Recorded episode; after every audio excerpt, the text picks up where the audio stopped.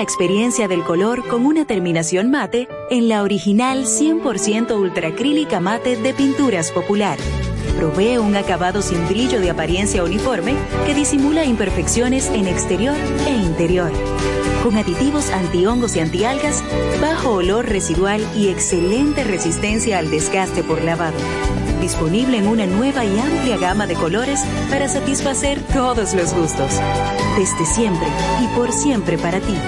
Pinturas Popular. La pintura.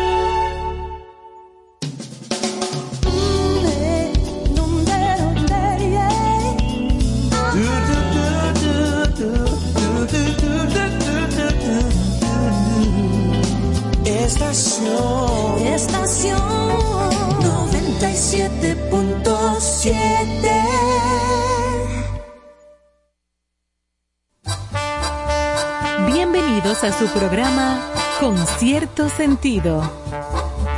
Compartiendo el arte del buen vivir.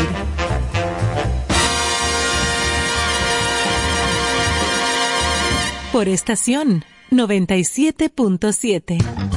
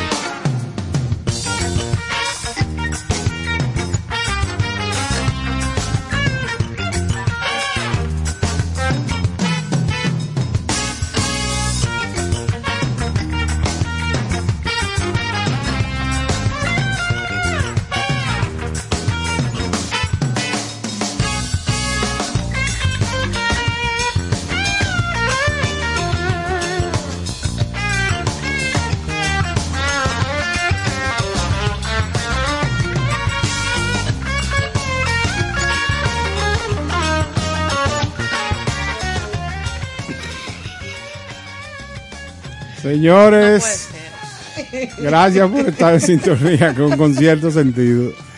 Eh, llegar aquí, encontrarse con estos compañeritos de base, es increíble, porque hay que reírse obligado. Claro. O sea, pero es la mejor forma de arrancar este lunes en concierto sentido. Felices eh, de compartir con ustedes. Eh, quiero que recuerden siempre que estamos en las redes sociales. Ahora tenemos WhatsApp para que cualquier consulta, cualquier idea que quieran tratar por ahí, preguntas, puedan estar más cerca de nosotros. Déjennos saber si les gusta la música que ponemos aquí. Hoy tenemos un banquete, porque tenemos un país particular donde la Navidad no se celebra igual que por estos lados. Pero siempre el mismo fin, que es el cariño. Quiero apuntar que en el día de hoy eh, se celebra eh, digo se celebra porque aunque es la desaparición física de un gran dominicano, eh, al ser tan excelso, una pluma finísima y de alto concepto, hay que celebrarlo. Todo lo que pase con él. René del Risco Bermúdez. Oh, pero claro. Se cumple hoy. El gran poeta y publicista. Claro. Eh, un aniversario más de su desaparición. Y este personaje de la vida política, de la vida social, de la vida, como dice Ivonne, publicista, Publicista. es el hacedor eh, o el pensador de una frase que nos ha acompañado a través de, de mucho tiempo, que es el eslogan de Café Santo Domingo. Que entre otras cosas... es Sabor que empieza en el aroma.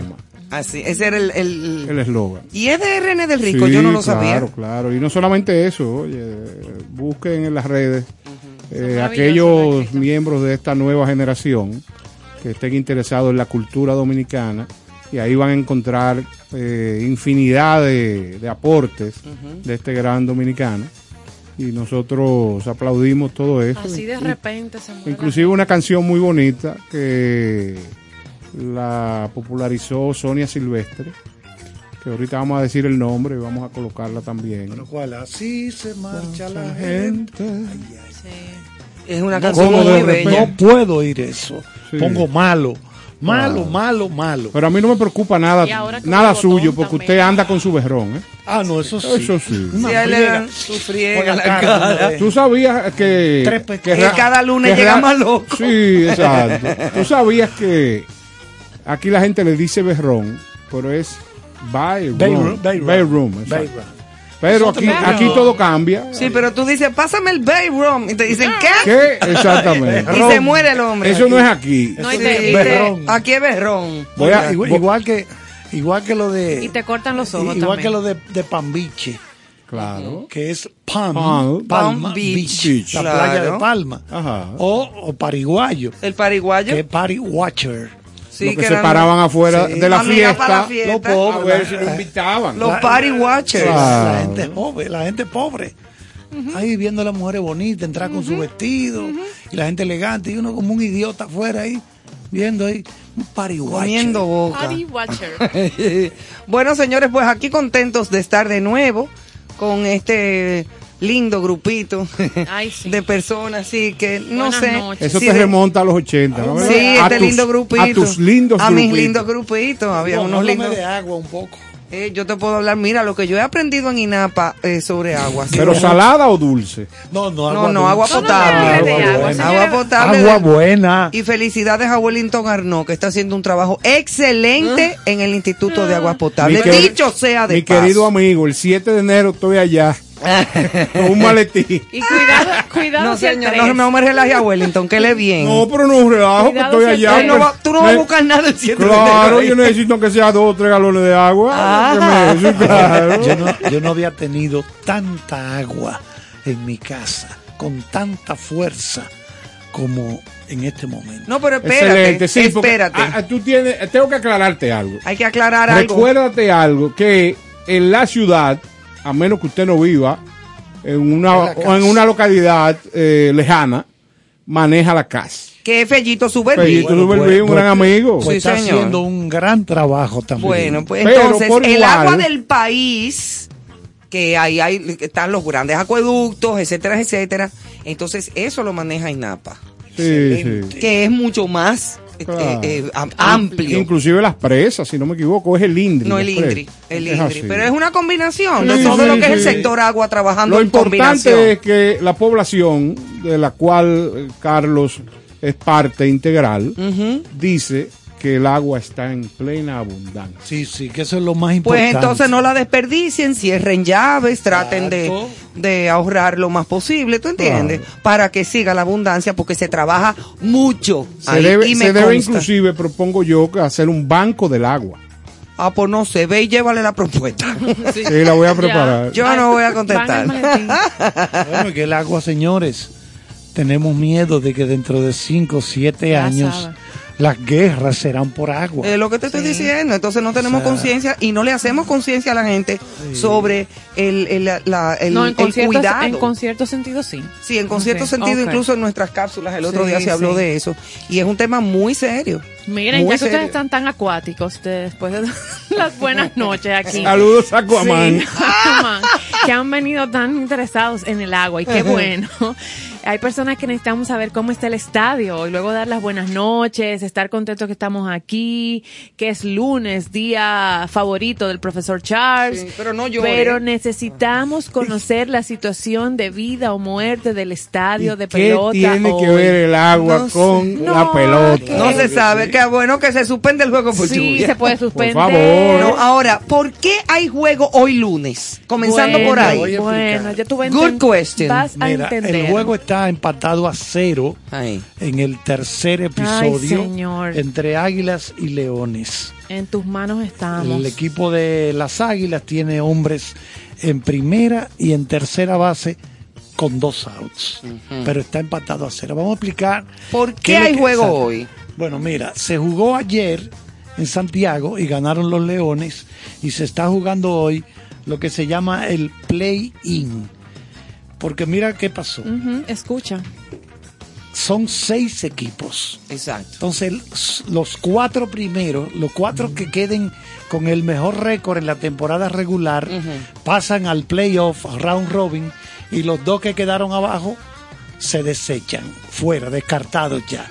Pero ¿qué ocurre? Si el que está en quinto lugar terminó la temporada regular a un solo juego de diferencia del que está en el cuarto, tiene dos juegos de oportunidad para ganarle a este y tumbarlo del cuarto. Ok, sacarlo de, de, Exacto. de- de- o sea, Sí. eliminarlo y quedarse Exacto. ahí. Pero ¿qué ocurre? Que el que quedó en cuarto lugar, como quedó por encima del otro, nada más tendría que ganar un solo juego de esos dos. En Todo este caso, esto, las Águilas terminaron por encima un juego del escogido. Y ayer perdieron. sí, perdieron, ya el escogido es como quien dice, empató. Y entonces hoy se juega. Tiene que eliminarla. El que gane hoy ya pasa y clasifica definitivamente. sopa de pollo pasa. Exactamente. Ah, ah, ¿Cómo es? La sopa de pollo. Ok. Yo lo que no entiendo es cómo este caballero acaba de dar una cátedra por de la ese- ese es el que situación sabe. actual de el torneo de béisbol invernal. Pero no, a mí lo que me preocupa no es que usted la dé, porque yo tengo una alta confianza en usted, en conocimientos suyos no solamente en este tema, sino de muchos otros. A mí lo que me preocupa es que hayamos utilizado el programa un tiempo precioso para que usted explicara cuál es la situación. No, Pero yo no, lo pregunté, no. porque no, y como yo hay mucha gente que no se sa- no, No, sabe con- por qué se jugaba hoy lunes, porque los lunes no, No, se porque yo juegan. tampoco. Ah, bueno, y No, entonces. están descansando. Me va a relajar mi cara. Y están descansando hasta el 27. Licey, que clasificó. Ajá. Gigantes, que clasificaron. Y las estrellas. No, Ellos hoy- están disfrutando toda esta semana de descanso. Claro. Ah, Ah, una última pregunta, Néstor. Anda, pues. Espérate. Si ya el escogido empató con las águilas al ganar el juego de ayer, sí, vamos a ponerle así que empató. sí. vamos a poner. Sí. Pero, ¿y si, y si pierde hoy? No perdieron. ya eso O es sea que que hoy es el juego de vida o Pero muerte. Pero ¿por qué que vida. estamos preguntando y como- No jugando sé. Hay un término inclusive, hay un término particular que es el... Ya, ya está ganando las águilas 1 a 0. Pero ¿cuál es el término que se usa? Que es como el juego definitivo. Ah, muerte súbita. Muerte súbita. Muerte ¿Tú me súbita. entiendes? Así muere la gente. ¿Usted no está patrocinado por Blandino? Ay, Dios. tío. Ay, tú, Usted me puede ir pasando su, su berrón prestado. No, pero no, te muere la víspera. Todavía es espérate, corto, Espérate, es- que es el corto escogido el está haciendo mucha carrera. Ha hecho 20 carreras en dos juegos el escogido. Sí, yo lo sé, yo doy pero es hoy que la tienen que hacer. Sí, hoy que necesitamos Ya están cansados. Usted sabe que a propósito de pelota y funeraria, Ajá. en Estados Unidos había un señor, se llamaba Bill Vick. Y aquí Chochueca. Bill Vick, que era el Ese propietario. era el del mentor, Vic. Eh, él- no, es de otro. Este con doble E. Ah. Él era, produ- él era el dueño del equipo Medias Blancas de Chicago. Y entonces él se creó, era muy creativo. Él era una persona muy creativa. Entonces él se inventó que cuando un lanzador estaba en el bullpen calentando para entrar al pitching box, lo llevaban en un coche fúnebre. Ay, Dios. Desde el bullpen hasta el montículo, el, el pitcher relevista. Ay, Dios mío. Igual que los morenos de New Orleans, de- del cementerio, que le cantan un gran... Tin, tiri, tin, tin, Sí, tin, sí, sí. tin, ¿Tú tin. sabes qué? Eh, eh, si en la creación Dios no, no hubiera documentado y no hubiera permitido la creatividad, eh, esta vida fuera muy aburrida. Muy aburrida. No, Pero claro. Eso lo decía Federico Nietzsche. Si el, arte, Nietzsche. si el arte no existiera, si la música no existiera, mira, no hubiera música, ese señor no estuviera vivo. No, Ese no, no. yo. Ese no estuviera vivo. Yo hubiera abierto la puerta, cerrado y me voy. Ey, Claro. Si Aquí- la música no existiera, No, y que, y que déjame decirte algo, ningún ser humano tampoco es igual que otro. Y no nos puede gustar lo mismo a todo el mundo. Correcto. Porque el mundo fuera entonces robotizado, fuera muy aburrido. A todo el mundo le gusta la el mismo magia- color, la misma La cosa. magia de la vida es la diversidad. La diversidad. O sea, eso- Mire, De Santana. opiniones, de gustos, debatir de una manera inteligente las cosas. mira Santana, tú me tienes algo del mangú. Bueno, Háblame sí. del mangú. El mangú. Antes del mangú, eh, déjenme puntualizar algo. De camino a la emisora, yo tuve la oportunidad de colocar en el dial 97.7. Yo quiero hacer un, un alto para reconocer que Dios hace el diseño de la vida de manera perfecta. ¿Por qué yo digo esto? Yo estuve oyendo la voz de Raquel Vicini y no solamente pude apreciar su tono y su entonación, también tuve que detenerme a analizar y a disfrutar la cabeza bien amueblada de esta eh, señora que para mí es una gloria de la locución y Y gran conocedora musi- gran conocedora musical, aparte de su gran gusto, eh, junto a su esposo, que es José Guerrero, le brindan a la República Dominicana y al mundo, donde quiera que haya gente de habla hispana, la oportunidad de disfrutar de un gran programa de radio. Como lo es con besos y abrazos con Raquel y José.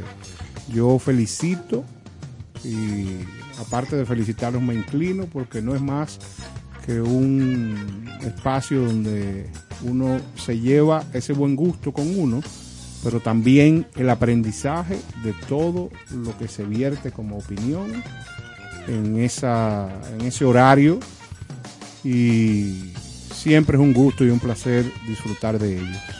Qué bueno. Ese Así mismo pensamos y eh, eh, estamos completamente de acuerdo. Sí, sí, al mediodía pasa igual también. Ah, no, ese- Con mi querido Noni. es mi sí. hermano. Esta mañana hablé con yo- él El por teléfono. Noni es más divertido. Sí, él tiene o- Sí, otra claro, imagínate, Pero igual, primo su gusto de música, la manera de, de- de compartirlo y, y el programa y prestarnos esa audiencia también, que nos queda aquí en concierto sentido. Entonces, Joana Santana. A propósito del usted- Noni y de, y de. Raquelita, vamos a hablar del mangú. Del mangú. No, pero espérate, o sea, queda usted en propiedad absoluta de ese micrófono para que nos informe qué ha Señor, investigado usted o qué novedad tiene Este de ese palacio. manjar caribeño llamado mangú. Mangú. Emanuel, escucha esto. Finalmente ya, la palabra mangú ya fue incluida en el diccionario de la, La Real. Real Academia. Española de la Esas Lengua. manos. Esas manos. Todo con la clave. Sí, señores, ya nuestro mangú, porque yo lo atribuyo a nosotros. Nuestro mangú, gracias a la campaña realizada por un eh, una empresa dominicana, desde febrero viene trabajando para eh, colocar eh, y rescatar esa palabra, ese plato gastronómico dominicano, enalteciendo lo popular. Ahora, tengo yo una pregunta al individuo más preparado de este equipo, que es el doctor Charles. Déjame hablar con el hombre.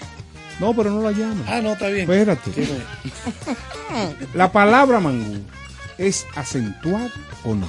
Creo que sí debe llevar el acento en la U. Digo, hay muchas teorías. Se dice que fue que al norteamericano se le trajeron unos plátanos machacados con, un- con una grasa. Sí. Sí, Y él dijo, man, good. exacto. Y de ahí salió Y de ahí el- sale el mangú. Entonces determinemos que quien le llevó el mangú fue un hombre. Sí. Porque si hubiera sido una chica, Le que dice, regularmente woman, aquí good. No, de, porque- de Ajá, curvas oh, mami, good. Claro, de curvas No porque, no, porque la expresión es. Como ese, man. ese man es como de. De sorpresa. de- De, de sorpresa. agradable sorpresa. Sí. Ah, ya entiendo. Sí, como man, good. Sí. Sí, ¿Y en y yo no lo dudo. No se ¿En sabe. qué año? No, eso debe ser en la primera invasión del, del 17. 1916, 17. Cuando sí. se machacó un plátano Sí, por primera aquí cuando, Ahora yo soy loco con hablando de un, Quisqueya. un mangú de yautía. Porque recuerden, También. señores, que antes de, de esa primera invasión, el arroz no existía en esta colonia. No. Eso lo trajeron ellos. El arroz es oriundo Y del aquí- sudeste asiático. y aquí el que yo, yo sembré, yo, yo, yo sembré las espigas. Ahí es que se daña, allá ahí que- ahí es que lo asiático. daña. Yo tuve allá en Vietnam. Sí, yo sé. Recogiendo arroz con los vietnamitas. No, pero óyeme, un mangú con queso frito y salami. No, eso no Los tiene- tres golpes. ¿eh? Y un huevito frito arriba, no, como de sombrero. no. Sí, que se derrite. Así, sea, que tú- Ajá, parece un volcán. Claro, Anda, qué cosa tan grande. Ya está en el diccionario. Aparte de estar en la mesa, Con, ahora está con en perdón el del, del compañero socialista Coquín Victoria, que no puede ver una cebolla ni de lejos. No me digas. Es maravilloso también. Con una agregarle cebollita. una cebolla Ay, sí, sofrita. eso es Ay, sí. ¿eh? Eso que es produce parte. un olor característico Como que de- invita a Al almu- degustar. al almuerzo. Esa- Al almuerzo. No, porque regularmente es un desayuno. No importa. una cena. Ahora, El que se come eso es una bomba a cualquier hora. ahora hay una tripleta que no falla. Tostones acabados de hacer, tres ruedas del mejor salami frito, dos tajadas de Ay, aguacate. así no. Esa tripleta es buena. Muy es buena buena. también. Y un jarro de agua, que regularmente es una lata de salsa. Sudada. Una cacha- una que cacha- ya no tenga la marca. Entonces ahí con hielo, ese Sí. hielo suda. O una y cuando usted, cuando usted la agarra, se combina el calor y el, ca- y el caliente de lo que usted está consumiendo con ese frío de esa lata. ¿Tú sabes Una con quién? ¿Tú sabes con- acompañado de qué vi yo a una persona una vez comerse ese mismo plato? Con un morisoñando. Ya. Es Y un- maravilloso. No, a él tú, mira, después de, a él, después de haberse bajado Un de esa comida, un con un morir soñando, a él lo operaban y no había que ponerlo en No, anestesia. está- no, nada. No, listo. Nada, no se daba cuenta, él lo No, operaban. no, pero ese morir soñando. Eso es bueno. Para pisar, para empujar. éxito total. Yo creo, yo total. creo que nosotros de- debiéramos de proponer un concilio y no el de Trento para que analicemos con profundidad desde que arranca el año por qué la comida y sobre todo el arroz los párpados. sí. Yo, yo propongo eso. Sí, eso da en los párpados. Y, em- y yo creo que después de este programa podríamos también seguir con otra hora más, un programa de cocina. Porque a mí me está dando Sí, mucha o, hambre. o al mediodía buscar un espacio. Y después del noni. No, lo que hay que llamar un delivery. ¿Eh? También. Exacto. Mira, Exacto. pero tú sabes que dentro de la gastronomía, así como hoy, hoy aplaudimos el tema de que ya el mangú está en el diccionario eh, de la Real Academia, también otra noticia muy relacionada a la festividad, a la Navidad, a que se está brindando, compartiendo, que los dominicanos yo sé que toman en cuenta hoy, que compartió la Cervecería Nacional Dominicana, y es que eh, anticipa que no va a haber una disponibilidad como en años anteriores para el feriado de Pero ¿cómo va a diciembre. Entonces, otra capsulita así para iniciar nuestro eso, programa. Y es a raíz de que no están retornando los envases, las botellas. La compañía solo ha recibido el 57% en Manuel de las botellas ordenadas en el exterior este año y por eso su producción eh, se ve un poquito amenazada para eh, el feriado ahora, los di- en diciembre. Y están haciendo un llamado a toda la población Bueno. para que contribuya con el retorno de las botellas de cerveza. Mi, mi pregunta es, ¿dónde estarán los botelleros que existían en la ciudad? Sí, porque es que antes siempre estaba, botellero, Sí, botellero me voy. Melitón. Y uno, Sí. y la gente le vendía la botella y te la Claro, compraba. esto es a, a raíz de la, la alta demanda y consumo de esta época. Entonces, No, pero Para mí que yo ellos lo que creo que quieren es tiene- meter otro producto. No, no, no. Eh, yo creo que tiene mucho que ver con el costo de los fletes. Porque si usted in- in- eh, trae, importa botellas, no es lo mismo una botella comprada antes de la pandemia que la que puede tener como costo en este momento. Hay que explicar, Néstor, que una botella para ser rentable necesita volver a la fábrica por lo menos de 15 a 20 veces. Es así. O sea, la misma botella. Claro. Tiene que volver, lava, vo- volver Sí, y vuelve y vuelve. Entonces hubo una estrategia hace tiempo que la competencia rompía la botella del otro Sí, sí. para hacerle daño. Sí, sí, sí. Qué horror. rompía la botella. Porque cuando tú rompes la botella, yo no sé si me parece haber leído hace unos meses, cuando comenzó toda esta crisis, como de que la cervecería estaba a punto de instalar una fábrica, fábrica. de ese tipo de botellas, que son botellas especiales, ¿eh? Sí, Por eso el color verde y ese color eh, que tiene la botella, eso no es de que para que se vea bonita, ¿no? Esas botellas No. son hechas para eso, Ellos- para que conserven cuando el sol le da, se, Claro. se proteja mejor. Es así, es, como un tintado. Exactamente. ¿Tú me estás entendiendo? Pero fuerte tú. Bueno, pues yo tengo otras notas hoy de las efemérides. Y hay, sí, hoy se celebran tres efemérides interesantes. Mira, 20 de diciembre, Día Internacional de la Solidaridad Humana. Eso es importante.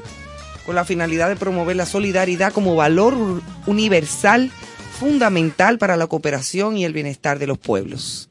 Eso es muy importante. En todos los sentidos de la palabra, no pueblos con pueblos, sino de persona a persona, de familia a individuo a familia. individuo. Exactamente, la solidaridad. De eso estuvimos hablando el otro día. También hoy es Día Mundial del Escepticismo, con el objetivo de homenajear al reconocido investigador Carl Sagan, seguido mucho por mí, desde toda la vida, que fue el divulgador del escepticismo filosófico, una doctrina que hasta ahora se ha mantenido vigente. Yo no he seguido a Carl Sagan por el asunto del escepticismo como tal, sino como investigador del cosmos Sí, porque era un... del universo. O sea, sí, sí, sí, un gran eh, erudito al respecto e investigador. Bueno, yo tengo el libro Cosmos, cuando él lo, lo- Sí, lo que se- la, por la primera serie, vez. la serie de televisión se basa en el Se libro. basa en el libro. Yo lo compré cuando salió en Nueva Ah, York. entiendo, eh. Por eso es que cuando ustedes regalaron su primer. No fue un estetoscopio, fue un.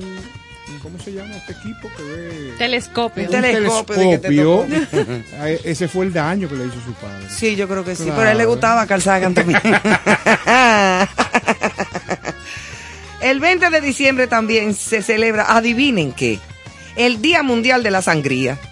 Ah, pero. Pero hay que pedir una. Pon tú, Claro. con el objetivo de dar a conocer una bebida que por su agradable sabor y exquisito aroma es conocida y consumida en todo el mundo. Eso es así. Mira tú qué bien la sangría.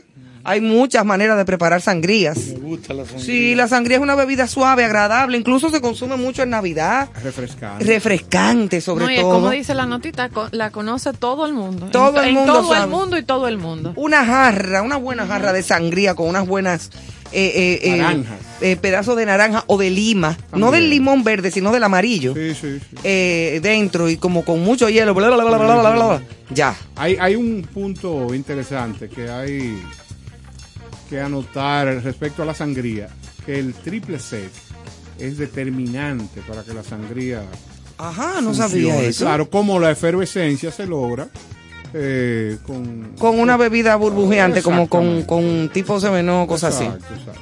Ok. Ah, pues mira qué cosas, ¿no? Para que tú sepas, sí, porque hay mucha gente como que las hace y como que no las siente igual que en los establecimientos. Exacto, pero no, Entonces, no es- sabía el, el toque Sí. del tri- el triple sec. Sí, toque de triple sec y la parte de la, De la bu- bur- burbuja. Exacto. Que rebo- de- revolean. ajá, ajá, que, que le dan la efervescencia. Las burbujas revolean. Dame buscar la historia ¿De quién? la mijo? sangría. Ve, ve buscándola porque Ay, es bueno sí, apuntar. sí, porque- Ay, igual. señores, cuando yo estaba en mi apogeo en la televisión, que yo era una muchacha con el pelo largo mucho, porque ahora tengo poco y corto y estoy más vieja. Pero, claro, porque así es la vida. Pero, Pero feliz. pero muy feliz y yo misma soy siempre. Entonces, yo hice un comercial, yo protagonicé un comercial de sangría gitano. Linda. ¿Tú te acuerdas? Sí, perfectamente. Con una blusa roja muy Sí, bonita. salía siempre en la televisión. Ay, amiga mía. Ajá. no, no, pero yo recuerdo cuando esa, la sangría gitana estaba pegada, pero pegada. Claro. Ese producto desapareció del mercado, yo jamás lo he vuelto No, a ver. sí, sí, está, está. ¿Todavía está? Sí, sí. Ah, no ¿Pero en dónde? Bueno, vamos ¿En a- algún lugar? Vamos a salirlo a buscar. No, está bien. Supermercado 24. Oigan, oigan esto, compañeros. La sangría. Hay muchas leyendas sobre el origen, pero una de las reconstrucciones históricas más fiables dice que la sangría se remonta al año 1800, que fue creada por los campesinos de España y Portugal que solían prepararla con los productos de la tierra que venían, que tenían en ese momento a su disposición, que eran por ejemplo vino, o sea, partiendo de, de eso, ¿verdad? Partiendo del vino como medio aguaón. Exactamente. Entonces, eh, es una, ¿qué te digo? Hay otra versión, o sea, yo combinaban vino, manzana, melocotones, cítricos. Sí, porque se prepara con frutas muchas veces Sí. también. Otra versión dice que el origen de la sangría se remonta al año 1700 Wow. y que fue idea de un grupo de marineros británicos. En esa época en las Antillas había una prohibición de beber alcohol y ellos enmascararon, o sea, maquillaron el ron español con miel, especias, frutas locales y vino para que pareciera como un jugo de frutas y así eludir la prohibición. Para que Y se daban su humo. Y su humo venía Su seguro. humo seguro, exactamente. Bueno, señores, tú sabes que hay una historia muy interesante. de un licor muy conocido en el mundo, el Drambuie. ¿Tú sabes cuál es el Drambuie? Eh, que es un licor eh, ex- exquisito, un, un digestivo, que a mí particularmente me gusta mucho. Y la historia del Drambuie, incluso lo dice en su botella atrás, no la recuerdo exactamente, pero cuenta la leyenda que cuando en los 1500, 1600 por ahí, iban llevando un cargamento, unas barricas de whisky, ¿eh? Eh, una tapa se rodó de una de las, de las barricas donde llevaban un whisky, un tipo de whisky que se fabricaba, no sé. Y arriba, recostadas, habían otras barricas con miel que goteaban. Oh, ya. Y le fueron cayendo. Un accidente. Por accidente, fueron cayéndole poco a poco en el trayecto, aquellos trayectos de kilómetros y kilómetros en esos carruajes, Aquel licor. le fue cayendo gota a gota la miel a la, esa barrica de whisky. Y cuando él y- y- iba camino al palacio, no me acuerdo el rey qué en, en este momento, y cuando llega esa bebida, creyendo los que le llevan la bebida que era whisky, el rey prueba eso y dice, ¿y esta exquisitez? ¿De dónde han sacado? Y, es- y de ahí es que viene la leyenda del Drambuie. De cómo se, se crea el Drambuie eh, en- hace muchísimos años. Con las Es- gotitas es de una- miel. Un licor de whisky. eh, de whisky, pero con miel. O sea, es como poco, es un licor, es dulce. Sí, sí, sí. Y de ahí es que, pero para que tú veas qué interesante y qué bonita la leyenda. De ahí, Sí. claro, por supuesto que lo, lo, lo Lo mejoraron. lo mejoraron y es el famoso y conocido licor ¿Cómo Dram- que se llama este licor de naranja? Qué buenísimo. El, ay, No te voy a decir Eso ahora mismo. es Es, una de mis bebidas Eso preferidas. el cuantro. No, el cuantro es de mandarina. Sí, no, no.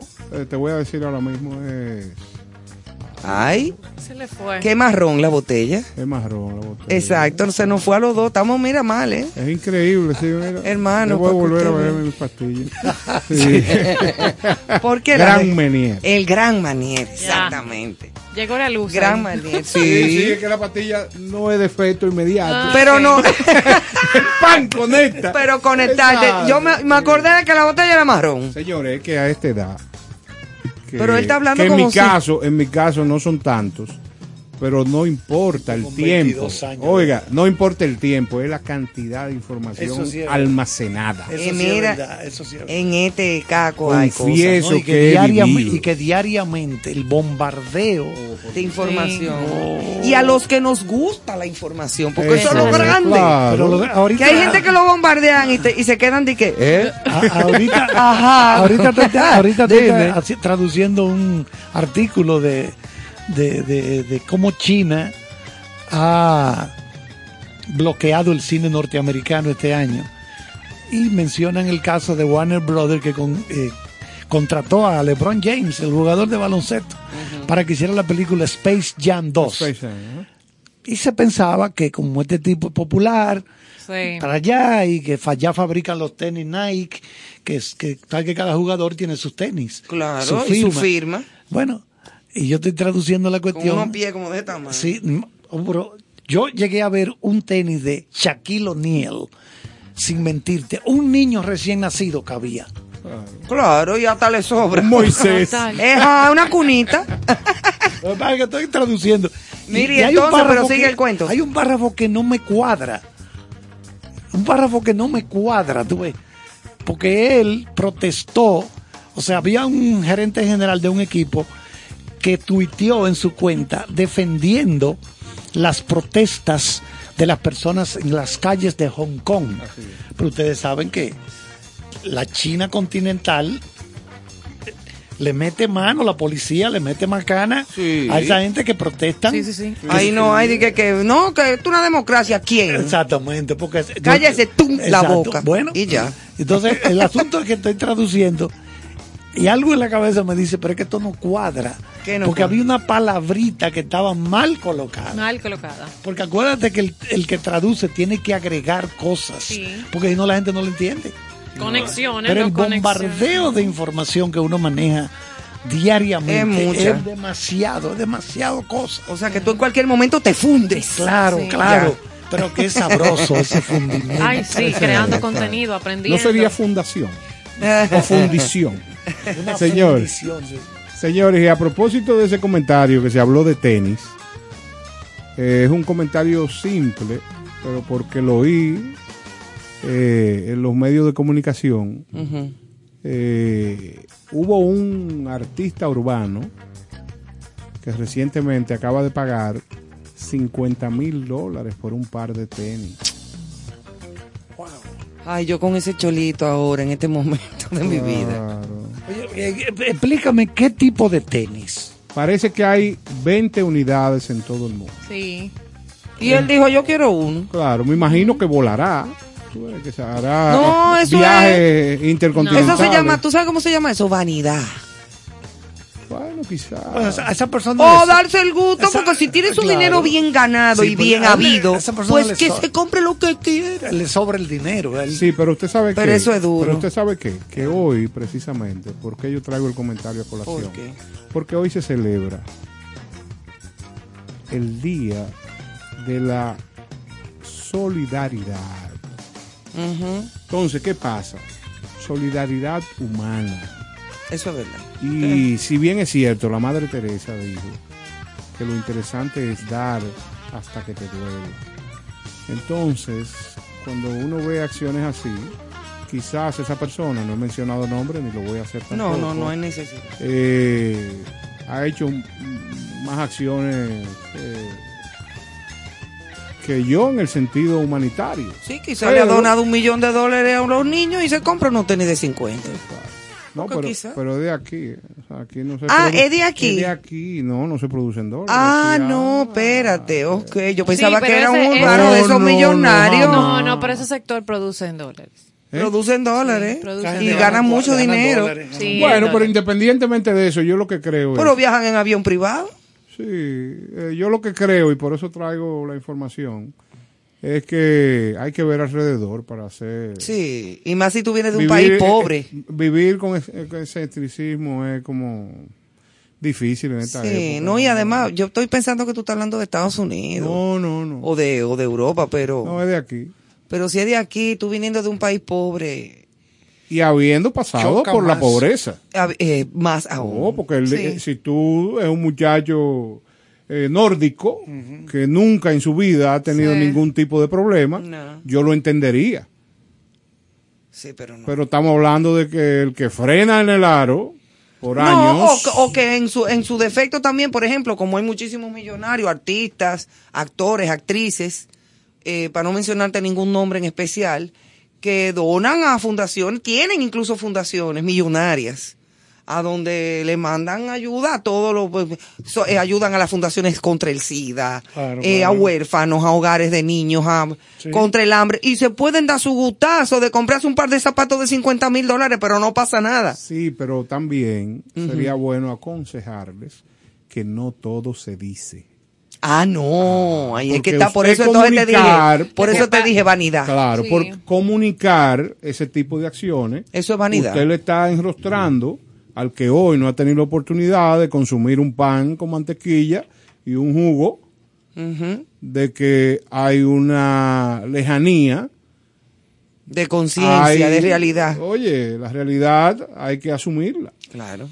Pero esto con cierto sentido. Vamos arriba. porque Mira, no queremos, no, eh, te voy a decir, profesor, que un niño nórdico genera 8 a 10 veces esa es su huella ecológica, así se llama. Huella ecológica, 10 veces la basura, de- su- lo que él va consumiendo, una caja que bota la caja donde vienen los tenis, que es la, como la mochila, que yo qué, 10 veces la basura que un niñito pobre de por aquí. es lógico.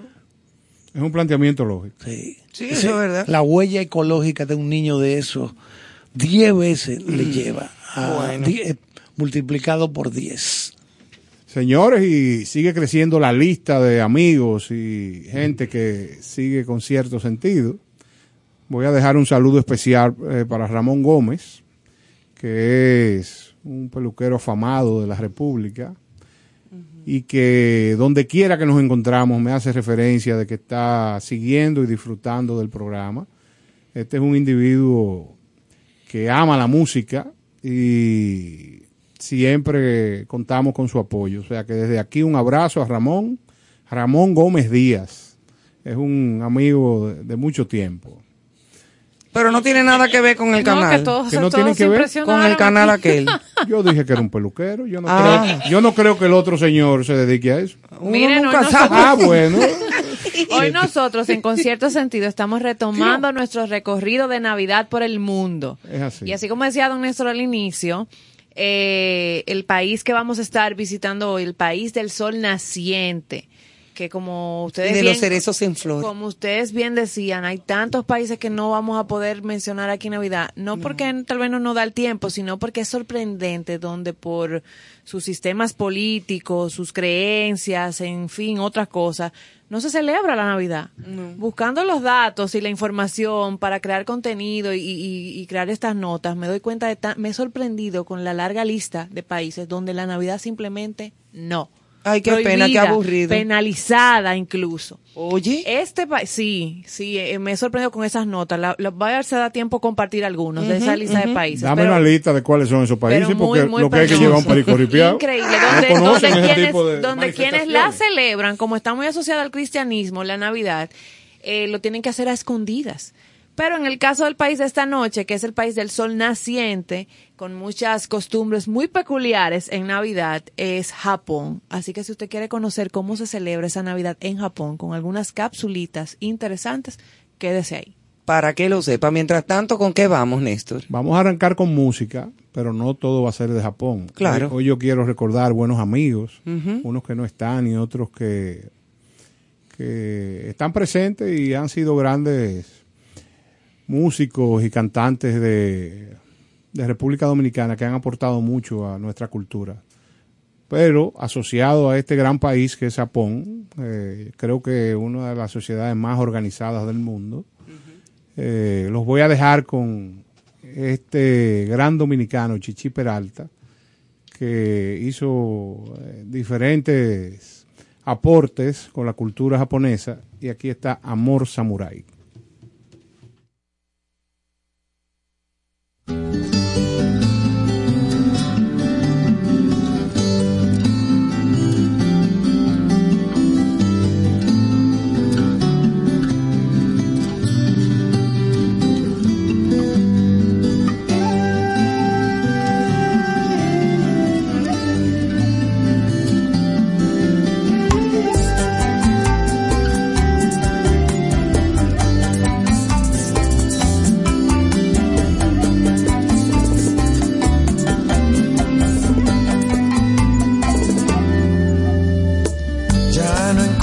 Salida para este amor tan turbio.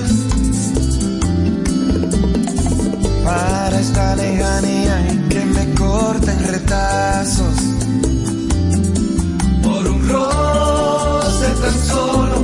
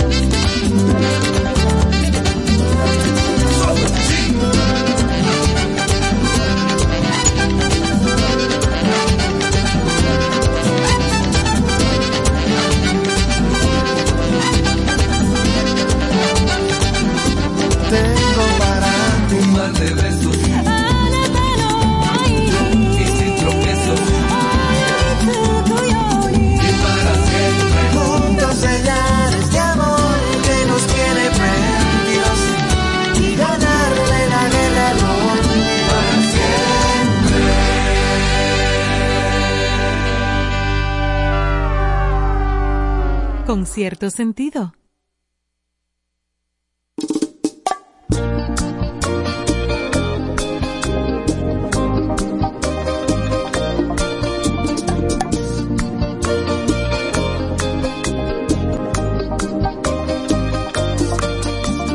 Dile a la mañana que se acerca mi sueño, que lo que se espera con paciencia se logra. Nueve horas a París viajé sin saberlo crucé por Rusia con escala en Cuboca. Yo canté Ubachata aquí en Fukuoka.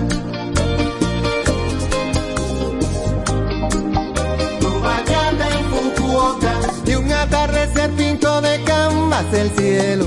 Caminé la playa de Momochi, mi anhelo, y se me escapó una sonrisa del alma. Aquí me enseñó Arigato gozaimasu, yo canté Ubachata aquí en Fukuoka. Pa' bailar,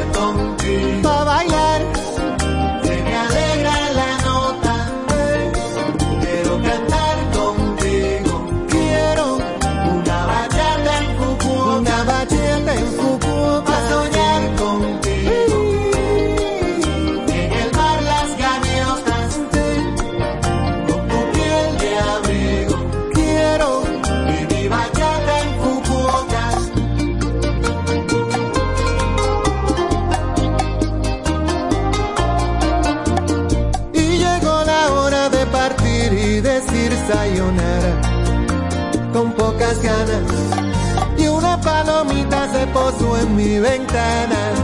Konnichiwa, Ohio.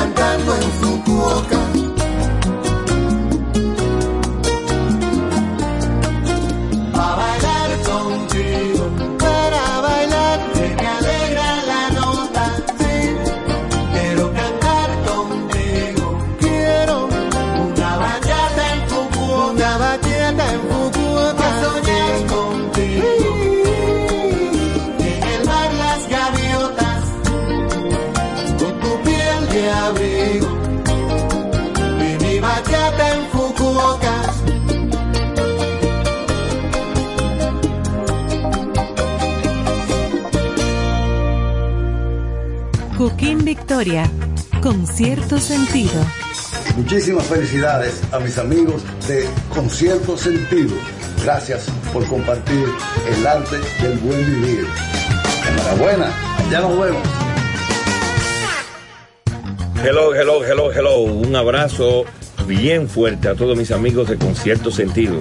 Gracias por compartir el buen vivir y la buena música. Chichi Peralta les quiere un saludo a todos sus seguidores y enhorabuena, eso va a ser un éxito. Dios le bendiga. Con cierto sentido.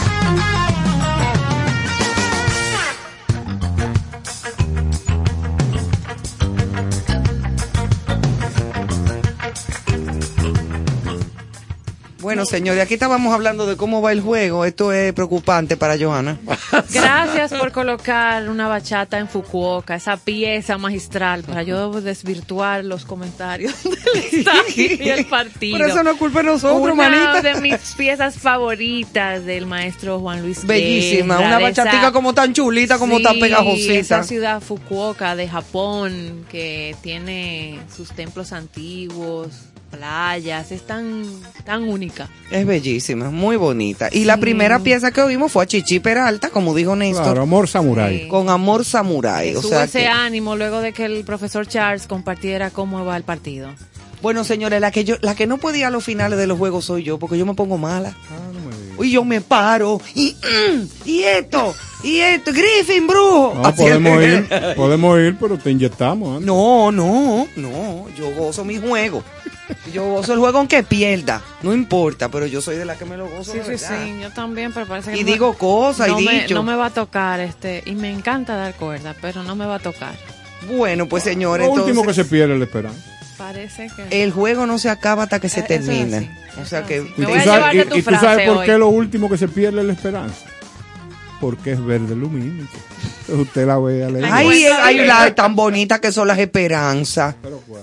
Las que se pegan de la pared y de Yo todo. que Que tú dices, hay una Yo creía esperanza. que era una prima tuya. No, son lindas, así verde, bonita, como un insecto como, como aerodinámico. A mí me fascinan. Ah, y el bien. María Palito también. Ah, muy bien. Sí, Sí. Tú eres un experto. Qué lindo nombre, María. María Palito. Palito, sí, porque es que parecen una ramita de árbol. Sí. Así es que ellos se, se camuflajean en, para que los, los otros animales Sí, no se lo coman. un palito. Entonces yo un día vi un palito caminando en la pared y yo dije, ajá, ¿Y quién se come? ¿Qué otro animal se come a la María Palito? cualquier otro insecto que coma otro. insectos. Es más, hasta Oye, un, hasta un también. macotoro se lo puede comer. Ah. O los macotoros comen Qué lindo insectos. el macotoro. El macotoro. Pero tú tienes un dominio especial. Espectacular. Yo veo siempre Discovery. Yo siempre estoy viendo ok. los animalitos y en su ¿Y en, hábitat. Discovery, y en Discovery sale María Palito. ¿Y se Eh, llama María Palito? No, no se llama María Palito, se llama, qué sé yo, Ketus Pero, erectus. Pero aquí es María Palito. Ah. No. Señores, Sí, Ah, vamos vámonos, vámonos en, en serio. Japón, la Navidad en Japón, porque tenemos Vámonos. que compartir con nuestra audiencia un poquito de, de lo interesante que es Japón en Navidad, Ok. que es un país de tradiciones milenarias que hacen ese choque con una rabiosa, por así decirlo, llamarle actualidad tecnológica, un país muy desarrollado Sumamente. pero con esas tradiciones así de milenios. Y esa mezcla de la historia y la modernidad provoca una, una época muy interesante en Navidad. Por ejemplo, imagínense celebrar la Nochebuena o el día de Navidad con pollo frito. Señores, pero ¿y qué cosa tan grande? Teniendo una comida tan buena ajá, esa gente para allá. que tú veas. Para que tú veas, a raíz de toda una campaña de marketing. Pero tú importante decir que en diciembre, eh, para los japoneses tradicionalmente es chiwazu, perdonen el japonés porque tal vez no está en la forma correcta, sino como se lee. ¿Cómo es Chihuahua? Chiwazu. Entonces tú en japonés se dice Ajá, Chihuahua. chi- chiwa- Ok. que es el mes de la preparación para la llegada del año nuevo. Eh, las religiones mayoritarias en ese país, en Japón, es el budismo y el sintoísmo. Por eso las navidades no son una fiesta realmente propia de Japón. Pero a raíz como en otros países que hemos visto, otros, otras eh, culturas, las influencias eh, que llegaron a Japón, pues comenzaron a modificar y hacer eh, de la Navidad una costumbre para algunas familias. En la tradición japonesa hay un monje budista, Hotei Ochoa, o Ochoa, que es uno de los dioses, de los siete dioses de la buena suerte. Y ese es el Santa Claus de Japón. No me digas. Ese dios eh, de la buena suerte, uno de ellos, un monje budista, Hotei Ochoa, es el Santa de Japón. Y hablando de su clima y de cómo ellos eh, pasan esa época, en diciembre y enero, eh, el clima normalmente se puede considerar que brilla el sol, hay una temperatura así fresca, agradable. Sin embargo, al norte de Japón y en la costa suele nevar abundantemente, o sea que tienen los dos climas. Los dos climas con todo y que es una isla, ¿eh? Porque Exactamente. es una isla, pero en, en medio como de un lugar en el mundo, en el Pacífico y en ese en ese sitio donde nieva, donde hace Exacto. calor, donde hace de todo. Entonces es ideal para poder realizar esos famosos baños naturales japoneses, este clima, y también para esas prácticas de deportes de invierno en los Alpes japoneses, eh, que es donde se puede hacer ese esquí eh, tan, tan famoso. Así que con eso iniciamos nuestro viaje por la cultura de Navidad en Japón. Profesor Charles. Eh, Recordar que el atardecer en esta época del año empieza a las 5 de la tarde. Oscuro ya. Sí. Muy oscuro. Bueno, han traído aquí A Carlos se le fue la vida. combustible. Lo hemos perdido. No, ya lo ahora sí fue que lo Emmanuel, perdimos. Emmanuel. Pero no se puede decir. Emmanuel, no. eso no se hace. Bueno, No la se. Navidad, la Navidad en Japón se celebra de manera opuesta a como lo hacemos por acá en Occidente. En este país, la Navidad es una fecha para disfrutar con tu media naranja o con amigos. Con media guayaba. Reuniones, cenas, mucha fiesta. En cambio, Año Nuevo es una celebración hogareña, ideal para aquí al revés.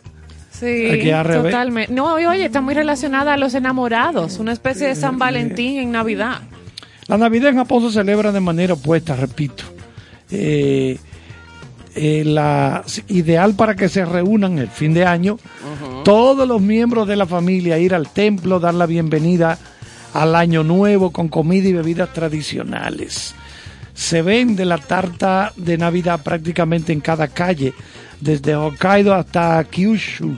Este postre es ligero y esponjoso, con crema chantilly y cubierto con fresas naturales perfectamente cortadas. Ay, qué lindo se oye eso. Este placer navideño, también muy popular en la celebración de cumpleaños, se entiende como un símbolo de prosperidad desde la Segunda Guerra Mundial, cuando Japón resurgió de sus cenizas. Eso sí es verdad. Bueno, pero Ivonne, háblame del Kentucky Fried Chicken.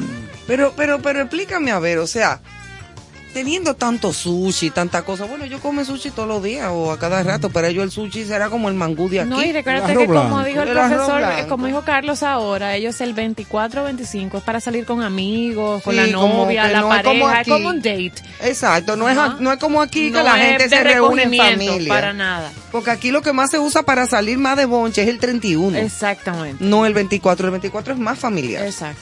Entonces, el KFC, señores, el Kentucky Fried Chicken es la tradicional cena de Navidad. Se estima ma- que más de 3.6 millones de familias japonesas, oigan bien, adquieren su menú festivo en la cadena estadounidense Kentucky Fried Chicken. Esta tradición es sagrada y está considerada la mayor representación navideña del país. Aquí el que no comió Kentucky no estaba en No, Navidad. en nada. La demanda es tan alta que la gente empieza a encargar los menús Oye. con seis semanas de antelación.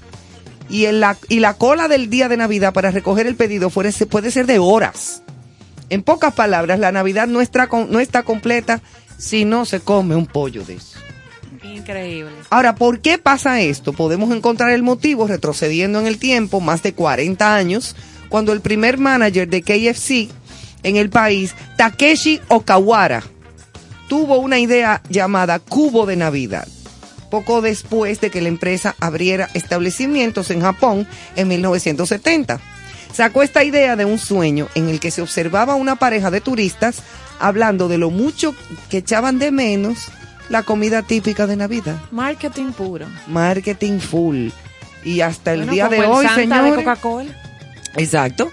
Y hasta el día, mira la traga que yo di hablando de pollo. Yo no puedo hablar de comida. Sí, yo estoy viendo que tú estás ¿Qué cosa como tan necesitada de... de alimentación? No. Pero no, no, de alimentación fancy, porque cada vez que hablan de Kentucky... No, porque también de- aquí se ha hablado de pavo. No, de, de mangú. Empezamos por mangú. Mangú. Ha sido, sí, ha sido un Aquí recorrido. se ha hablado- Entonces, eh, es cada vez que se habla de no, comida. Exacto, la comida a ti te trae un, Una mortificación. una mortificación. Sí, eso es.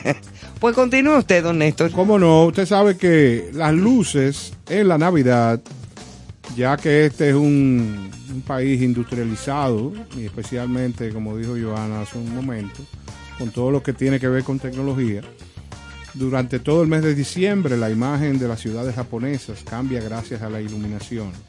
Sucede en las ciudades de medio mundo, pero en Japón es si cabe más exagerado porque las luces LED eh, oye, recrean los paisajes y el que ha tenido la oportunidad de ir a Japón y a, su- a sus diferentes localidades, eh, estamos hablando de ciudades impresionantes. Bueno, y ahí sí hay luces Los edificios compadre. yo creo que primero le diseñan la fachada a través de iluminación y después todo lo que lleva adentro. Yo creo que sí. Es increíble. Entonces estamos hablando que son millones de luces LED que prenden en todo espectáculo. diciembre. En Fukuoka, por ejemplo, brillan hasta 800 mil luces LED en una sola pieza, Oye, en una sola plaza, Wow. gracias a una instalación realmente espectacular. Estamos hablando que Ikari Nomashi Hakata en Hirosaki, la iluminación es también de escándalo. Aquí se celebra la segunda floración de la Sakura que Los son los cerezos, cerezos. Ay, los cerezos en flor, qué cosa tan hermosa. Muy, muy, muy bonito. Sí. Que no es más ni menos que la representación de esa floración gracias a las luces LED. Otra ciudad célebre por su iluminación en diciembre es Sapporo.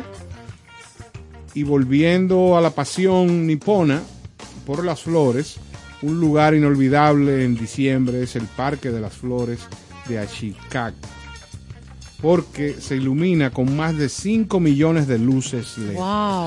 Yo creo ahí, oye, la- Ay, eso sí tiene que ser un un espectáculo. espectáculo. Eso hay, hay- Vamos a hacer un tour a Japón Ay, Ay, sí. vamos. en la pero- Navidad próxima. Ay, sí. Claro. Dios te oiga, mi hijo. No, que eso hay que verlo. Eso hay que ir a ver esa Esa es una cosa. de las cosas que tiene Y yo eh, no conozco Japón. en proyecto con cierto sentido. Hacer un viajes. club de amigos y que en su momento podamos transmitir desde otras ciudades y disfrutar de su cultura, disfrutar de, de todo lo que compone eh, esas localidades y venir con experiencias a compartirla con nuestro público. Eso yo creo que va a ser interesante para el 2021. Si yo estoy ahí, cuando prendan todas esas luces y de todo, lo único que yo voy a transmitir va a ser, ay Dios mío, ay mamacita, mira esto. Wow, el Yo no wow. voy a poder decir más nada.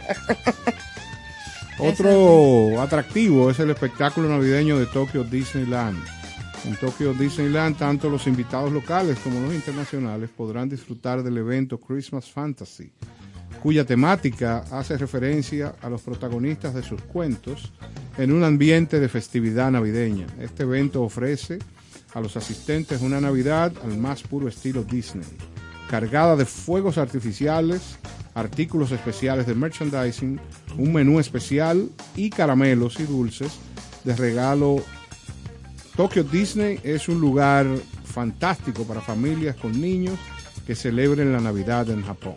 Ay, qué cosa más chula, Dios mío. Porque Disney en Navidad como quiere bonito. Y entonces en Japón, con toda esta tecnología y a la vez esta cultura. Yo me imagino, señores, y el Año Nuevo es probablemente la celebración más importante para los japoneses durante el mes de diciembre. Tanto es así que se preparan para celebrarlo desde mediados de mes. A partir del 13 de diciembre comienza el Susubarai. Oye bien, ¿eh? Susubarai. Que es algo así como si fuera nuestra limpieza de primavera. Se limpia la casa a conciencia y solo cuando está perfecta se colocan las decoraciones tradicionales y comienzan las preparaciones culinarias. Me tocó la comida otra vez. Sin el plato. Los mercadillos de Navidad japoneses son los de fin de año, o sea, no es tanto para el 24, sino para fin de año. Y es en ellos donde se puede comprar objetos decorativos para vestir la casa en estas fechas señaladas. Y hay que prestar atención a una tradición. Los adornos navideños se colocan a partir del día 13, tras el Susubarai. Después de- de la limpieza. después que se limpia. Y, pero dejar su colocación para los días 29 o 31 trae mala suerte. O sea que hay que ponerlo desde antes.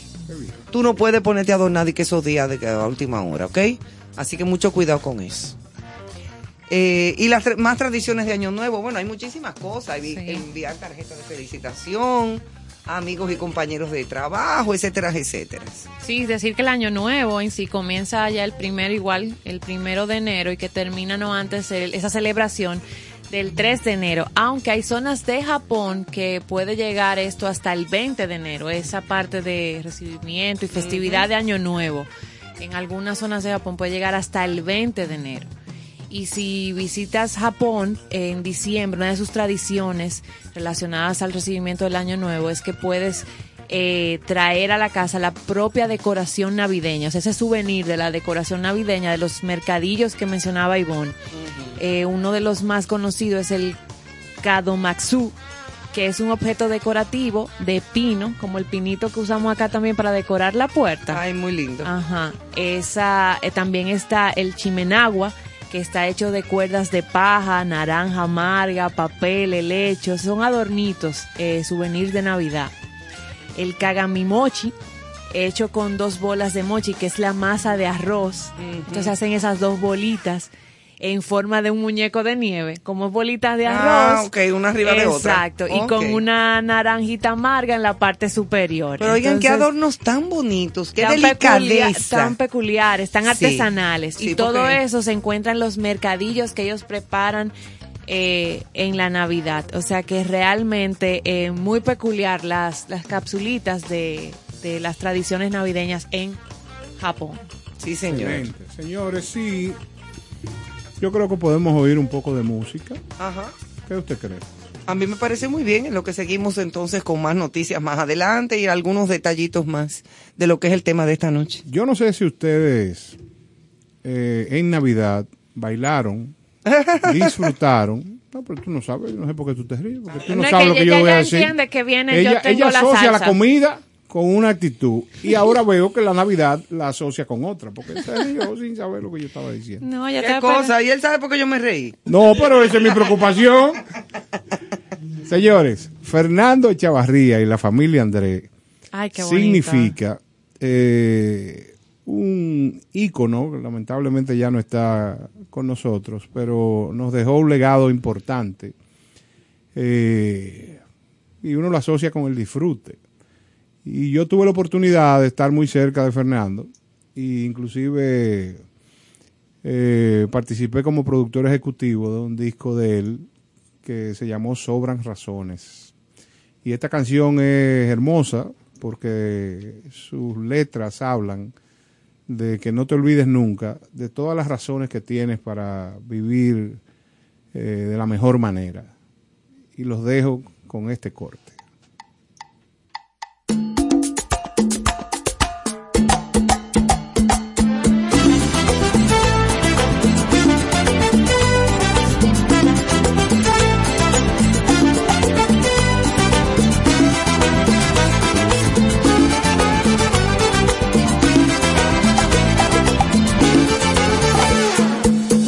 Tiene mil espinas tu camino y ya no quieres más. ¿Qué son las razones de tu vida y tu soledad? Que si es culpa tuya del destino, la casualidad. Sobran las razones, las excusas para continuar. Razones, sobran razones.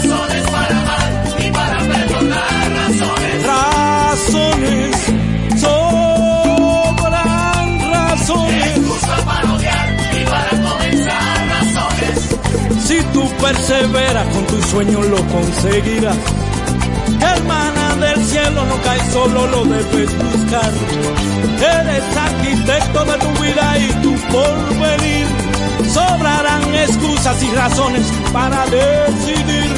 Razones, sobran razones. Razones para amar y para perdonar. Razones. Razones, sobran razones. Para razones. Tú decides.